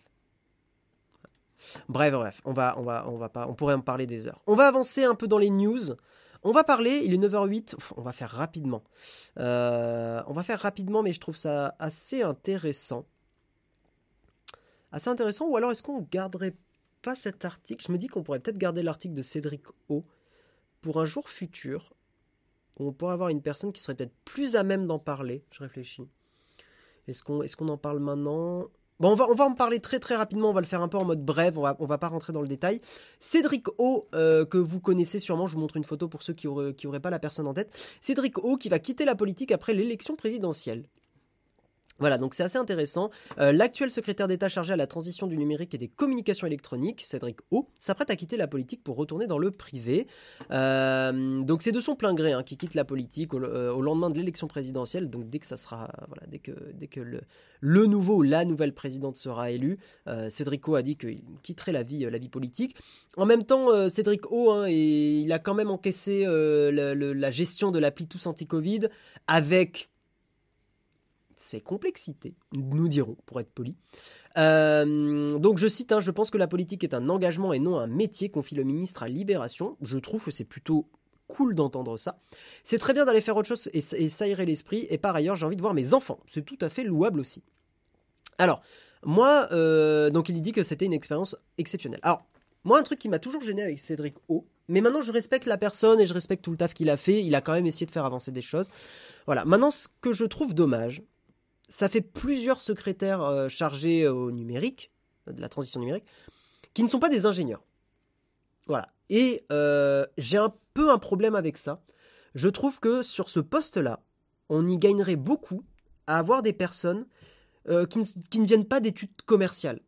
Parce que je suis assez convaincu que les changements et les transitions qu'on doit avoir dans le numérique doivent être menés par des personnes qui connaissent bien la technique euh, et, justement qui n'ont parce que le problème de, faire des, enfin, le, problème de tout ça, c'est que euh, je trouve qu'il n'y a pas eu assez, en tout cas de, ces dernières années. Il y a eu des évolutions quand même qui sont allées dans le bon sens, mais on est encore quand même très très très interdépendant des GAFAM, euh, notamment Microsoft qui euh, quand même noue des contrats avec le, gouvernement, Google aussi, hein. on a vu par exemple Cédric O être à côté d'une, enfin posé en photo avec, avec, avec Google, avec, je crois que c'était Google Microsoft, mais c'était un des GAFAM, ça je suis sûr et certain. Il y a une connivence avec les grandes entreprises américaines qui je trouve est dangereuse pour la souveraineté numérique française. Et on y gagnerait vraiment à ce qu'il y ait un ou une ingénieur, on s'en fout, qui euh, fasse un gros doigt aux GAFAM et qui disent non, on arrête d'utiliser, on passe sur du full Linux, on fait évoluer tous les usages et qu'il y ait une, vraie prise de décision. Je sais que c'est compliqué, je sais que c'est pas facile, mais je pense que ça manque un peu de courage en France euh, sur, effectivement, euh, sur effectivement tous ces changements-là. Voilà. pourquoi que dans le numérique des gens compétents Pourquoi tu postes Enfin, oui, je suis d'accord avec toi, mais c'est pas le sujet. Euh, je suis pas certain que ça donne envie à beaucoup d'ingénieurs la politique. Euh, je suis. Pourquoi pas? Non, aussi. Bah, il vient du. Il n'est pas politicien, euh, Cédrico. Hein. Il vient d'études commerciales. Euh, c'est une pensée, l'idéologie politique. Il a fait pas mal de bonnes choses. Il a pas le remis du coup de neuf sur son poste. Je, suis d'accord avec toi, Jean-Baptiste. Je suis, je, voilà. en fait, moi, il y a toujours l'interdépendance aux GAFAM qu'on a en France, qui je trouve n'a pas été réglée. Euh, et, qui est pour moi un des principaux combats à mener. Maintenant, Cédrico, je lui reconnais beaucoup de choses. Euh, je lui euh, reconnais quand même que bah, il a bossé sur Tous Anti-Covid. Je pense que gérer tout ça n'était pas facile. On a vite fait de critiquer Tous Anti-Covid. Je vous rappelle aussi pour tempérer qu'on était dans une situation inédite d'une pandémie, qui d'ailleurs n'est pas terminée et que mettre en place une application qui gère les passes sanitaires, vaccinales, les tests, les machins, c'est compliqué. Aujourd'hui, alors moi je l'ai pas, mais par exemple ma copine là, euh, ça marche quand même pas trop trop mal. Voilà, on peut, on peut reconnaître que en, un an, euh, l'application a été développée et que, euh, et que ça marche. Voilà, c'est pas encore parfait, parfait, mais, mais ça marche. il a bossé sur pas mal de choses, Cédric O. Il a, bossé sur les réseaux 5G, sur le Health Data Hub, qui a fait beaucoup de débats. Euh, il a participé au débat sur la taxation des géants du numérique, là, sur la lutte euh, il, a, comment dire, il a participé à la lutte contre les propos haineux en ligne. Euh, il a aussi, non, ben voilà, en gros, c'est à peu près ça. Donc, donc intéressant, intéressant, mais je pense qu'il est fatigué. Je peux, je peux, je peux totalement, totalement comprendre. Guillaume remplace le. Je ne veux pas partir en politique, Mingus. Et en plus, je, vais être honnête, Mingus 52.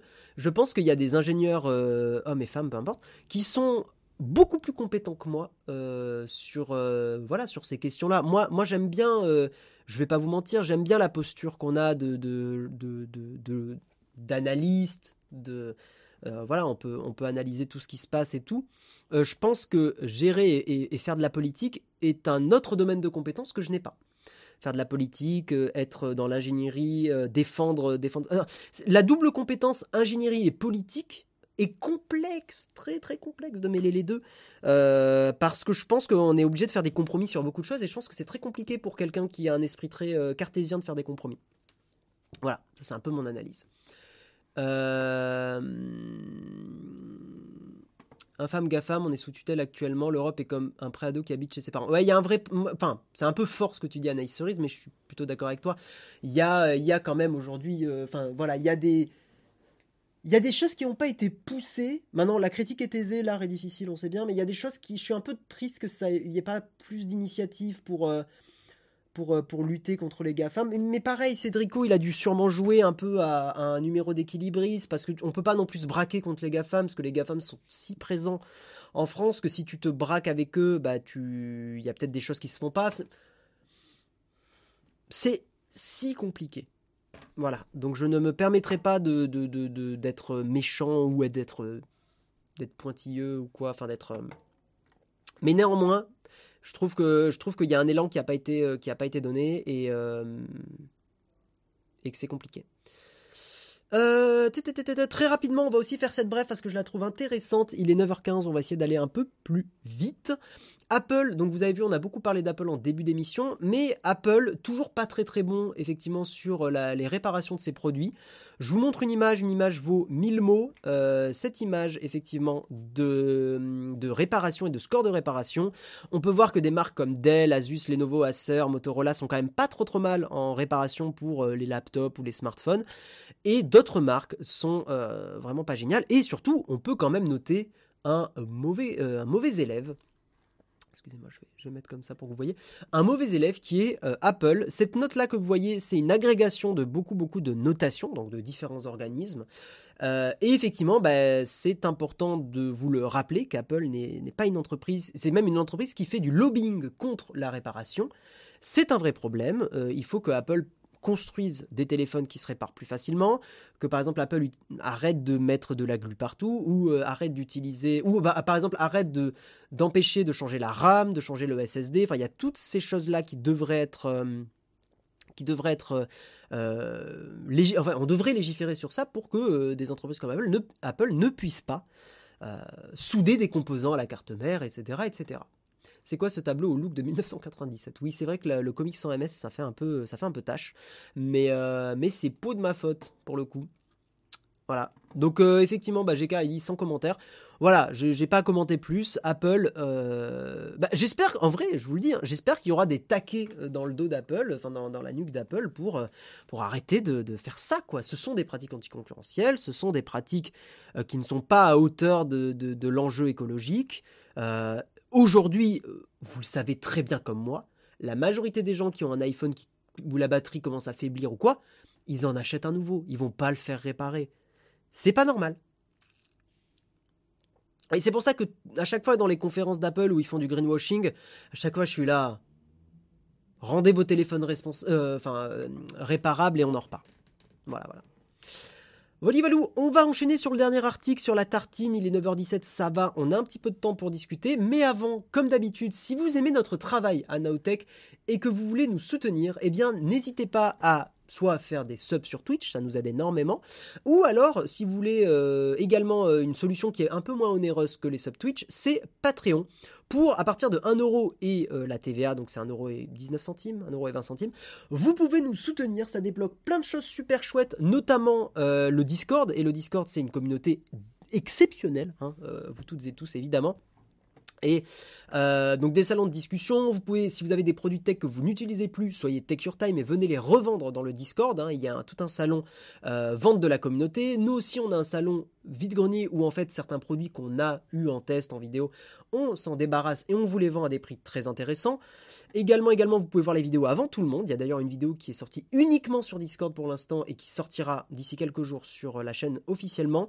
Bref, vous pouvez donc euh, prendre, enfin voilà, venir participer à la communauté Nowtech. Promis, on ne mange pas. Ça vous débloque plein d'avantages, c'est super chouette et, euh, et, on rigole bien. Et on a des petits débats qui sont très cool sur, euh, sur, sur, sur, sur, sur, sur Discord. Et surtout, nous avons, si vous ne la suivez pas encore, notre chaîne secondaire qui s'appelle le Mug Nowtech. Voilà, le Mug Nowtech qui est notre chaîne euh, sur laquelle nous faisons des espèces de highlights de, des gros articles du mug.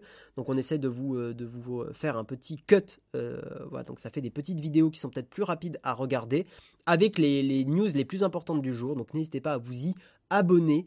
voilà, on ne vous cache pas qu'on mise aussi stratégiquement un petit peu sur cette chaîne-là pour être pour être toujours là sur l'actualité parce que vous le savez, nous la chaîne principale bah, la chaîne principale, c'est beaucoup de travail pour produire les vidéos, pour faire des jolis plans et tout. Alors que la chaîne secondaire, justement, est un cut du live. Donc un cut du live, c'est plus rapide à faire. Donc ça permet de produire des vidéos qui sont, voilà, des vidéos euh, coupées du live. Voilà, voilou. Euh... Voilà. Merci gros mot pour ton prime. C'est très gentil. Merci à toi. Et si vous avez besoin d'aide pour euh, euh, faire euh, communiquer Discord et votre sub Twitch ou votre don sur Patreon, euh, vous avez la modération qui peut vous aider avec ça. Voilà, je vous propose qu'on passe à la tartine. Tartine très intéressante. Le générique risque de durer un petit peu longtemps. Je vais juste aller me chercher de l'eau. Donc vous étonnez pas si ça remet pas la caméra tout de suite. J'arrive.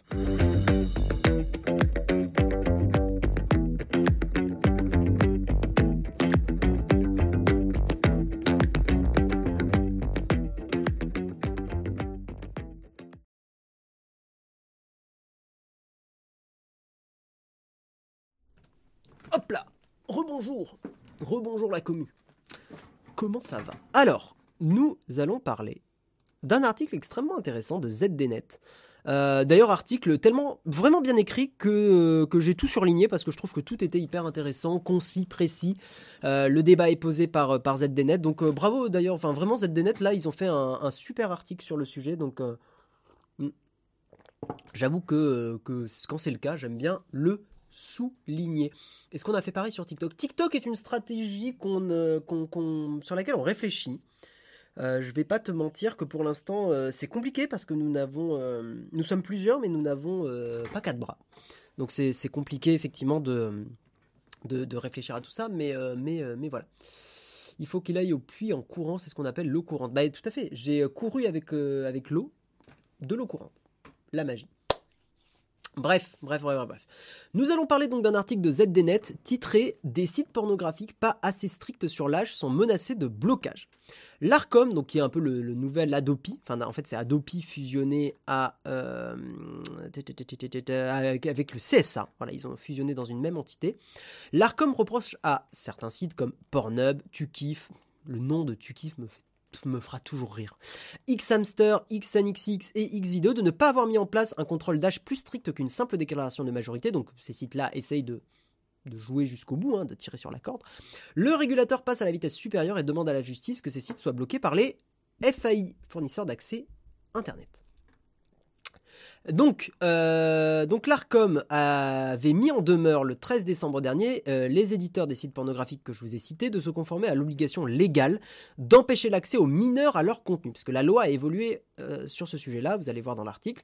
Devant l'inaction des sites, l'ARCOM, né de la fusion entre Adobe et LCSA, a décidé d'aller un cran plus loin, puisque les mises en demeure n'ont à ce jour pas été suivies d'effet. L'ARCOM demande purement et simplement de couper l'accès à ces cinq sites. Depuis la loi contre les violences conjugales du 30 juillet 2020, parce qu'en fait il y avait beaucoup euh, de personnes qui mettaient sur ces sites-là des euh, vidéos euh, de leurs conjoints ou de leurs conjointes, prises illégalement, hein, bien sûr, enfin des vidéos filmées, voilà pour faire ce qu'on appelle du revenge porn, qui est une pratique absolument dégueulasse. Les sites ne peuvent plus se contenter de demander à un internaute s'il est majeur. La loi a donné à l'ARCOM le pouvoir de mettre en demeure un éditeur pour l'enjoindre de prendre, je cite, toute mesure de nature à empêcher l'accès des mineurs au contenu incriminé. Donc en gros, euh, voilà, il faut qu'il y ait des vraies mesures et pas juste une pop-up. L'éditeur mis en cause dispose d'un délai de 15 jours pour présenter ses observations et à l'expiration de ce délai, euh, le président de l'ARCOM peut demander à la justice de sanctionner les éditeurs récalcitrants. Euh, et donc justement c'est ce qu'il a fait. Le mardi 8 mars, euh, le, président de l'ARCOM a saisi le tribunal judiciaire de Paris pour qu'il ordonne aux principaux fournisseurs d'accès à Internet, les FAI, d'empêcher l'accès aux sites pornographiques visés par les mises en demeure. Si la saisine est acceptée, les sites de ces éditeurs, donc en gros, on pourrait bientôt ne plus avoir accès à des sites comme Pornhub euh, et Tutti Quanti.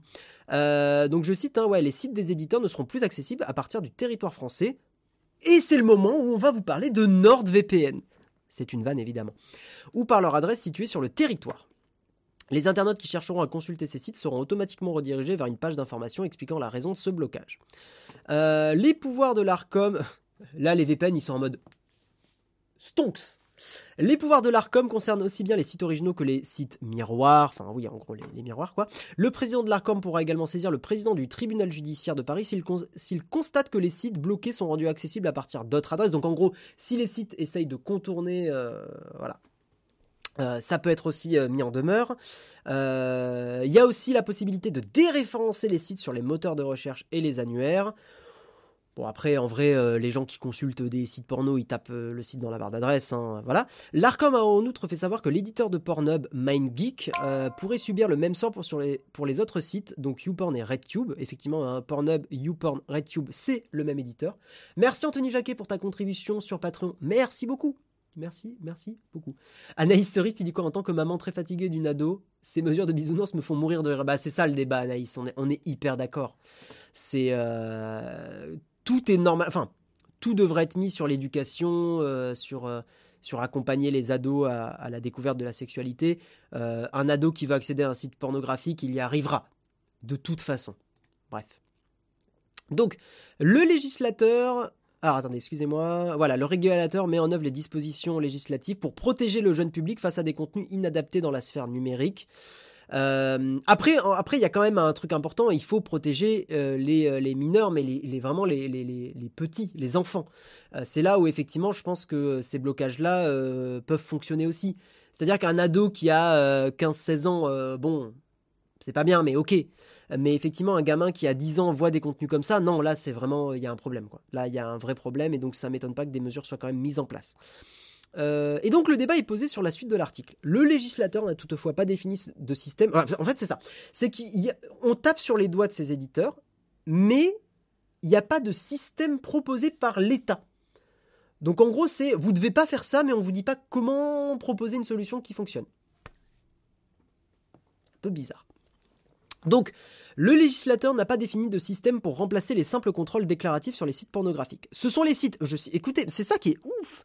Ce sont les sites eux-mêmes qui sont tenus de trouver une solution pour vérifier l'âge des internautes. Je trouve qu'on marche sur la tête. Or, si des solutions de vérification d'identité existent, elles posent des questions en matière de protection des données. Ben, tu m'étonnes, John. Sans compter qu'en bloquant l'entrée sur les sites à certains publics, le modèle économique des sites pornographiques basés sur la publicité pourrait amorcer une bascule vers le payant. Alors ça par contre j'ai aucun problème avec ça. Euh, le délire d'avoir des données collectées sur des sites pornographiques, euh, moi, je suis, pour que ça passe sur du payant. Alors là par contre aucun problème là-dessus. Euh, honnêtement, ça va bien deux secondes, et surtout quand on collecte des données personnelles sur des sites porno, s'il y a bien un domaine où je trouve qu'on devrait, devrait empêcher de collecter des données personnelles, c'est euh, quand les gens consultent des sites porno. Et oui, s'il faut payer pour, bah euh, voilà. Et on peut trouver des moyens de payer euh, en liquide de façon anonyme, ça débloque un code, le code il sert. Il y a des moyens. Voilà, il y a des moyens. Une des options largement utilisées est le recours à des tiers vérificateurs, donc il y a quand même des solutions techniques qui existent. Des sociétés spécialisées dans la vérification d'identité, ces services sont plutôt bon marché puisqu'ils s'achètent à partir de 500 euros. Euh, donc ça, c'est le directeur général du groupe Dorsel qui explique ça. Les prestataires peuvent proposer différents dispositifs tels que le scan de pièces d'identité. Putain, mais jamais, jamais de la vie je fais ça. L'estimation de l'âge de l'utilisateur par un selfie. Jamais je fais ça. Ou de l'analyse des informations postées sur les réseaux sociaux. Jamais je fais ça. Donc trois solutions pourries. Pour garantir l'anonymat des internautes, les données personnelles collectées ne sont généralement pas envoyées sur des serveurs ni conservées. Non mais à aucun moment on fait ça. Les éditeurs peuvent aussi utiliser un système de vérification par carte bancaire. Alors ça, c'est un système qui peut-être s'envisage un peu plus. Le webmaster du site Tukif, L'un de ceux mis en cause par l'ARCOM expliquait notamment dans un entretien à Next Impact, bonjour à vous, euh, qu'il travaillait avec une entreprise tierce sur cette solution. Notre système vérifie le numéro de carte bancaire et vérifie s'il est valide, mais ne réalise aucune transaction sur la carte. Euh, donc pas besoin de la date d'expiration ou du code, euh, vous savez, à trois chiffres à l'arrière. si le numéro de la carte est valide, l'accès est autorisé. Euh, par contre, effectivement, le webmaster de Tukif euh, faisait entendre son inquiétude sur les potentielles fuites ou attaques de bases de données contenant nom, prénom, documents d'identité et préférences sexuelles des citoyens français ayant vérifié leur âge qui arriveront à coup sûr. Dans un avis rendu sur les systèmes de vérification d'âge, la CNIL, hein, bonjour à vous, alertait contre la potentielle collecte de données personnelles des utilisateurs qui présenterait des risques importants pour les personnes concernées dès lors que leur, orientation sexuelle, réelle ou supposée, pourrait être déduite des contenus visualisés directement rattachés à leur identité. Bah, évidemment, que euh, voilà, enfin. Euh, l'hétérosexualité, l'homosexualité, enfin c'est très très très facile en fonction de ce que vous regardez de savoir quelle est votre orientation sexuelle. Évidemment, et euh, ça, ça pose des problèmes parce que bah, je vous rappelle que l'homosexualité est une euh, orientation sexuelle euh, qui est encore bah, très mal acceptée dans beaucoup de pays, même réprimandée dans, certains pays, donc bah, c'est évidemment pas normal que ça soit réprimandé, bien sûr, ne hein, faites pas dire ce que j'ai pas dit. donc, donc effectivement, ce sont des choses qu'il faut absolument protéger, bien sûr. Voilà. Euh, et ce sont des données extrêmement personnelles et privées, et qu'il faut absolument protéger, bien sûr. Donc voilà, ça pose tout un débat effectivement de euh, on tape, euh, sur des services mais on leur donne pas des solutions qui respectent la vie privée. Donc comment on fait? Comment on fait? Voilà, c'est ça la question. Je vous avoue que j'ai pas de solution. Ne, je ne sais pas. Je ne sais pas du tout comment on fait. Euh, est-ce que le, porno doit devenir, euh, doit devenir payant? Donc ça permet quand même de limiter euh, les, enfants. Mais de toute façon, on est sur Internet, donc quelqu'un qui tape homme nu ou femme nue, il va trouver du contenu, allez, pas pornographique, mais érotique, quoi. Donc, je veux dire, dans tous les cas, on est sur Internet. Donc, est-ce qu'on qu'on met pas plutôt de l'argent dans de l'éducation sexuelle pour, pour les collégiens? Est-ce que c'est quand même pas un truc qui serait peut-être plus, euh, plus viable à long terme? Je pense que, pas réprimandé, mais réprimé, pardon, excuse-moi. Excuse-moi, réprimé, tout à fait. Euh, faut juste demander l'identifiant mon espace santé, puis voilà, c'est ça, c'est facile, tu bien. Non, non, tu donnes. Euh, tu connectes avec, euh, avec France Connect. Tu te mets avec tes impôts. T'imagines, tu vas sur, sur Pornhub et tu te connectes avec tes impôts. Waouh! Incroyable. merci Mario Market 2 pour ton abonnement. Demander la carte bleue me pose un souci. Quid des ados qui ont un compte bancaire dédié? Bah oui, on est d'accord, Fabrice. On est d'accord. Le souci, c'est pas l'accès au porno, c'est ce qu'est actuellement le porno. Tu as tout à fait raison aussi, FR Jess.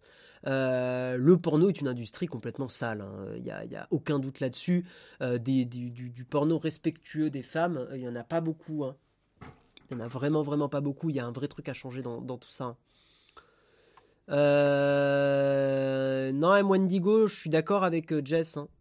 Je, suis, je mais on a le droit de pas être d'accord et je respecte ton avis, M. Wendigo. Mais le problème, enfin, l'accès au porno des enfants est un problème. En fait, vous parlez de deux problèmes séparés. Euh, l'industrie du porno est sale et euh, le porno accessible trop facilement à des enfants, c'est un, autre, c'est un gros problème aussi. Voilà. On propose pas d'éduquer nos enfants pour qu'ils n'aient pas envie d'y aller. À 15-16 ans, on peut rien, on n'y peut rien, même si c'est encore interdit, je suis d'accord. Mais de toute façon, à 15-16 ans, tu as envie d'explorer tes limites, donc c'est normal que tu ailles sur des sites de, fesses. Mais on peut quand même être responsable en tant que parent de ce que vont voir nos enfants les plus jeunes. tu pourras jamais être 100% euh, derrière. Mais dans tous les cas, je, enfin voilà, je suis pas parent, mais j'imagine bien euh, avoir une discussion en mode, bah, euh, peu importe ce que tu fais, peu importe ce que tu vois, si tu as besoin de parler d'un truc, tu t'hésites pas et et euh, dire aussi bah, ce que tu vas voir dans, le porno n'est pas, euh, pas la vraie vie véritable. Voilà, hein, euh, clairement.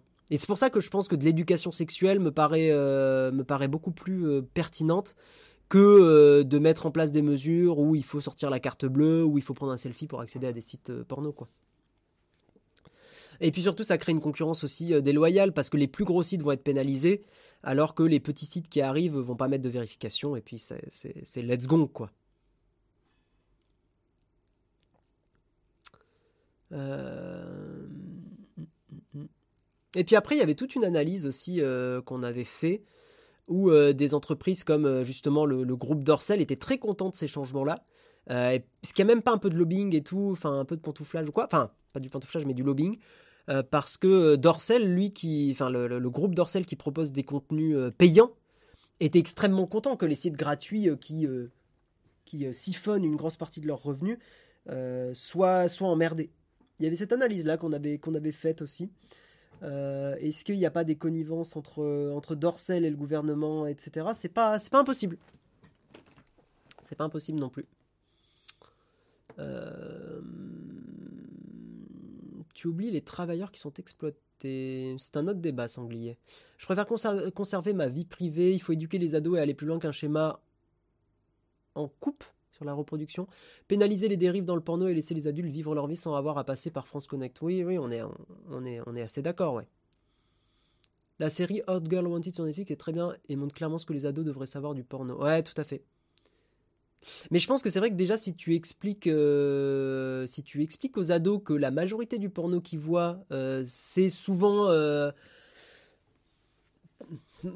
pas consenti ou très limite niveau consentement, il y avait des histoires sordides qui étaient tombées sur je sais plus quel est le nom du service enfin du service pardon enfin du, du, groupe de porn mais j'avais lu tout un article là-dessus. Je crois que c'était Girls machin truc j'ai plus le nom en tête. Mais où en gros le truc était crade à mort, où euh, le, le, le, les, mecs qui, euh, qui avaient ça, en gros, euh, mettaient les, les femmes en, situation, enfin, en gros, amener les, les, victimes à, à, dans la situation de, d'être filmées et tout, mais en gros, le faisait de façon détournée pour que la personne, enfin, que la, la victime, au dernier moment, ait beaucoup plus de mal à dire non en gros de la manipulation, de la manipulation crado et que la personne se retrouve un peu euh, bloquée et se sente obligée de le faire. Voilà. Et, euh, ça, ça c'est un vrai, euh, c'est un vrai, vrai, vrai truc. Enfin, c'était dégueulasse. Quoi. d'ailleurs, le truc a été attaqué en justice. Enfin, ils, se sont pris, ils sont pris, ils sont pris cher dans la tête, quoi. mes filles ont une tablette avec le jeu Roblox dessus. Dans le chat, elles reçoivent régulièrement des liens avec des vidéos et du porno. Ah putain, sérieux? Surtout que Dorsel a les moyens de mettre du monde en face. Au... Ah oui, Dorsel est un gros groupe, ouais, ouais, tout à fait, euh, Télévore. Et Michel aussi, c'est sale, je sais pas, j'avoue, je, je sais pas du tout. De toute façon, euh, sur Internet, euh, malheureusement, euh, le risque que des enfants tombent sur du porn, il est réel. Hein. Donc c'est en ça qu'il faut, voilà, la discussion doit être là pour que les enfants, bah, s'ils se retrouvent choqués par un contenu, il faut qu'ils puissent en discuter avec les parents, quoi. Ça s'appelle un viol, tout à fait, Big Fang. Non mais tu, as raison, il faut utiliser le terme, ça s'appelle un viol, tout à fait, tout à fait. Tu, as bien, bien, bien raison, Big Fang, de parler de ça. sans parler de drogue dans l'utilisation de, l'utilisation de drogue dans le milieu du porno. Tout à fait, tout à fait, tout à fait.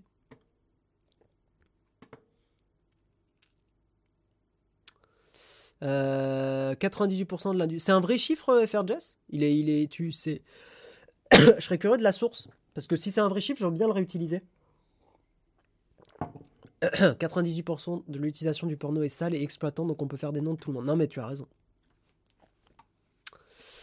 Euh, bref, on parle plus du Apple Event. Ouais, Big Fang, on en a parlé au tout début de l'émission. Bah, de toute façon, on va, terminer là. On va passer au corn fact. Si vous voulez continuer de parler de ce sujet, c'est hyper intéressant. C'est pas un sujet facile, mais, euh, mais c'est super intéressant. On va, on va attaquer les corn facts et on va terminer l'émission là-dessus.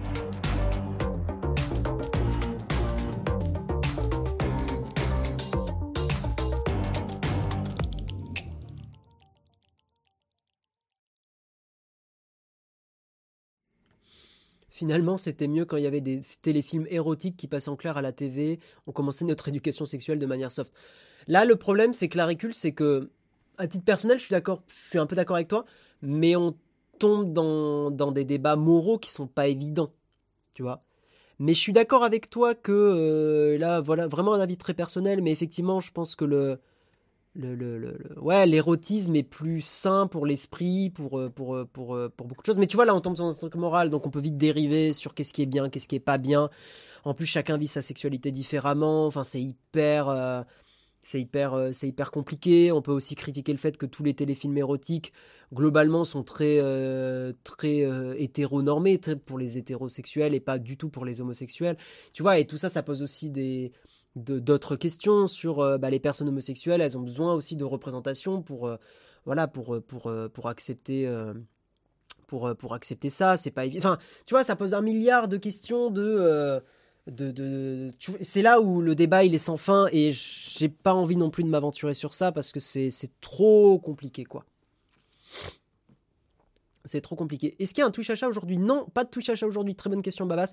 Euh, pas de Twitch achat parce qu'on a, on a, un invité à Nowtech et on, on va pas avoir le temps de faire le Twitch achat. On a une grosse vidéo qu'on doit tourner.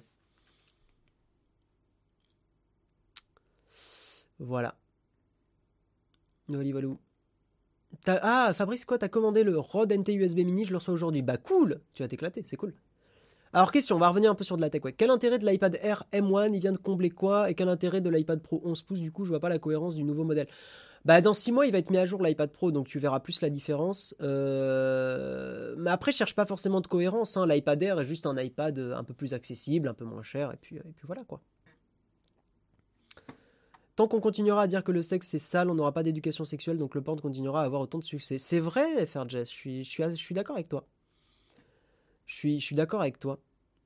Plus, plus, on, plus on crée un tabou et plus on dit que c'est ça. D'ailleurs, il y je vous l'ai toujours dit, mais il y avait une stat qui était euh, triste, mais, euh, mais cocasse. Euh, c'est que aux États-Unis, les États les plus conservateurs et où le sexe est le plus tabou, c'est les États où il y a le plus de grossesses non désirées. Preuve qu'il y a bien quand même un lien.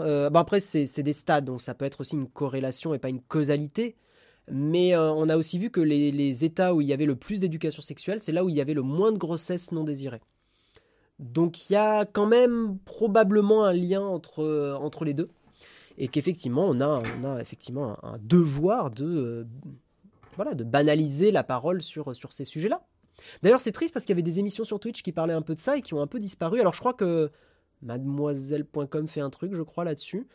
Euh, mais euh, il y avait des émissions sur, euh, ça qui ont, un peu disparu. Je pense qu'il y a une place à prendre sur Twitch là-dessus. Ça manque un peu. ça manque un petit peu un débat là-dessus. 40 fois Wally Walou par émission, ça fait beaucoup. Ouais, c'est un tic de langage.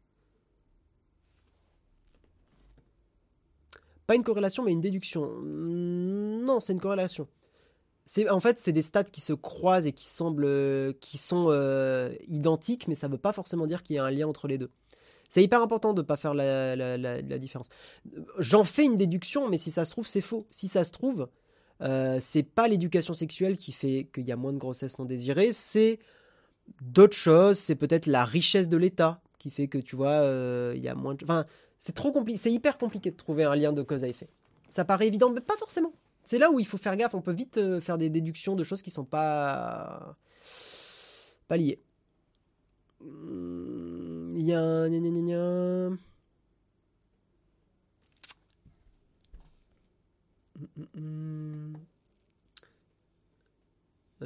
Lien sur les contraceptions qui ne sont pas distribuées dans ces états. Voilà, et Nigo a peut-être mis le doigt sur autre chose, effectivement. Est-ce que c'est le fait qu'il euh, n'y ait pas de contraception facilement accessible, plus que l'éducation? C'est peut-être les deux C'est peut-être aucun des deux C'est certainement lié, mais attention de ne pas aller vite. Qui présente demain le mug? Euh, A priori, c'est Jérôme. Voilà. Euh, le sexe n'est pas sale, il faut prendre une douche avant et après. Euh, alors, extranat, j'avais pas vu ton message. Ton avis, s'il te plaît, à config égale MacBook Pro 14 ou 16 avec un iPad 12,9 en sidecar, utilisation photo-vidéo euh... Je sais pas. En fait, pour moi, ça dépend. Est-ce que tu vas beaucoup bouger ton Mac ou pas? C'est ça la question. Si tu vas beaucoup faire de déplacements avec ton MacBook Pro, prends le 14 pouces. Si tu vas, si tu es à peu près sûr que tu vas beaucoup rester stable et chez toi ou, ou au boulot, prends le 16 pouces. L'écran plus grand sera quand même cool.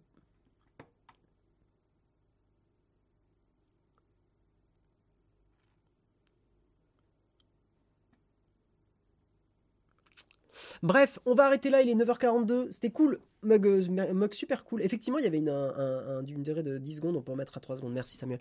On va arrêter là. Donc, pas de Twitch achat à 17h parce qu'on a vraiment un empêchement sur le planning et donc on pourra pas, euh, on pourra pas le faire. Euh, qu'est-ce que je peux vous donner dans les annonces? Donc oui, on va avoir pas mal de boulot, là ça va être cool, les deux prochains jours ça va être intense mais cool. il devrait y avoir une nouvelle vidéo il devrait y avoir une nouvelle vidéo euh, aujourd'hui sur les annonces Apple. On va voir, on va voir, on va voir. Parce que d'un autre côté, il n'y a pas beaucoup de gens qui sont hyper intéressés par ces annonces. Donc, on va voir. Euh, nouvelle vidéo en tout cas vers la fin de la semaine. Donc, euh, jeudi ou vendredi, ça c'est sûr. Et puis, et puis, et puis, demain, ça sera Jérôme normalement qui vous fera le mug. Et, vendredi, probablement aussi. Donc voilà. Voilà, voilà. Et puis, et puis voilà, ben, on vous fait des bisous. Et, et on va raid. Qui on va raid? Alors je crois que Flonflon est en live, mais après Flonflon on l'a beaucoup raid. Euh, il y a Samuel Etienne, il y a Kofi, il y a Davy. Je vais regarder qui est en live. Attendez, attendez, attendez, on va regarder. Euh, tchac, tchac, tchac. Chez qui on pourrait vous envoyer hum, hum, hum, Quoi, il y a le Flonf, il y a Géades, il y a Osé Joséphine. Tu as le fils de pub, il était là sur le. Bah, on peut vous envoyer chez le fils de pub, c'est vrai. Je vous envoie chez le fils de pub. Voilà. Euh, qui parle de, de, publicité, si je dis pas de bêtises. J'avoue que j'ai pas trop pris le temps de regarder son stream. Mais je vous envoie chez le fils de pub. Faites-lui des bisous de notre part. C'était grave cool, les gens. Euh, non, j'ai vu Jihades, mais on l'arrêtera une autre fois, tout simplement. Voilà, donc des bisous. Merci à tous d'avoir été présents pour ce mug. Et puis, bah, à la prochaine. Voilà, à demain 8h. Ciao, bye bye.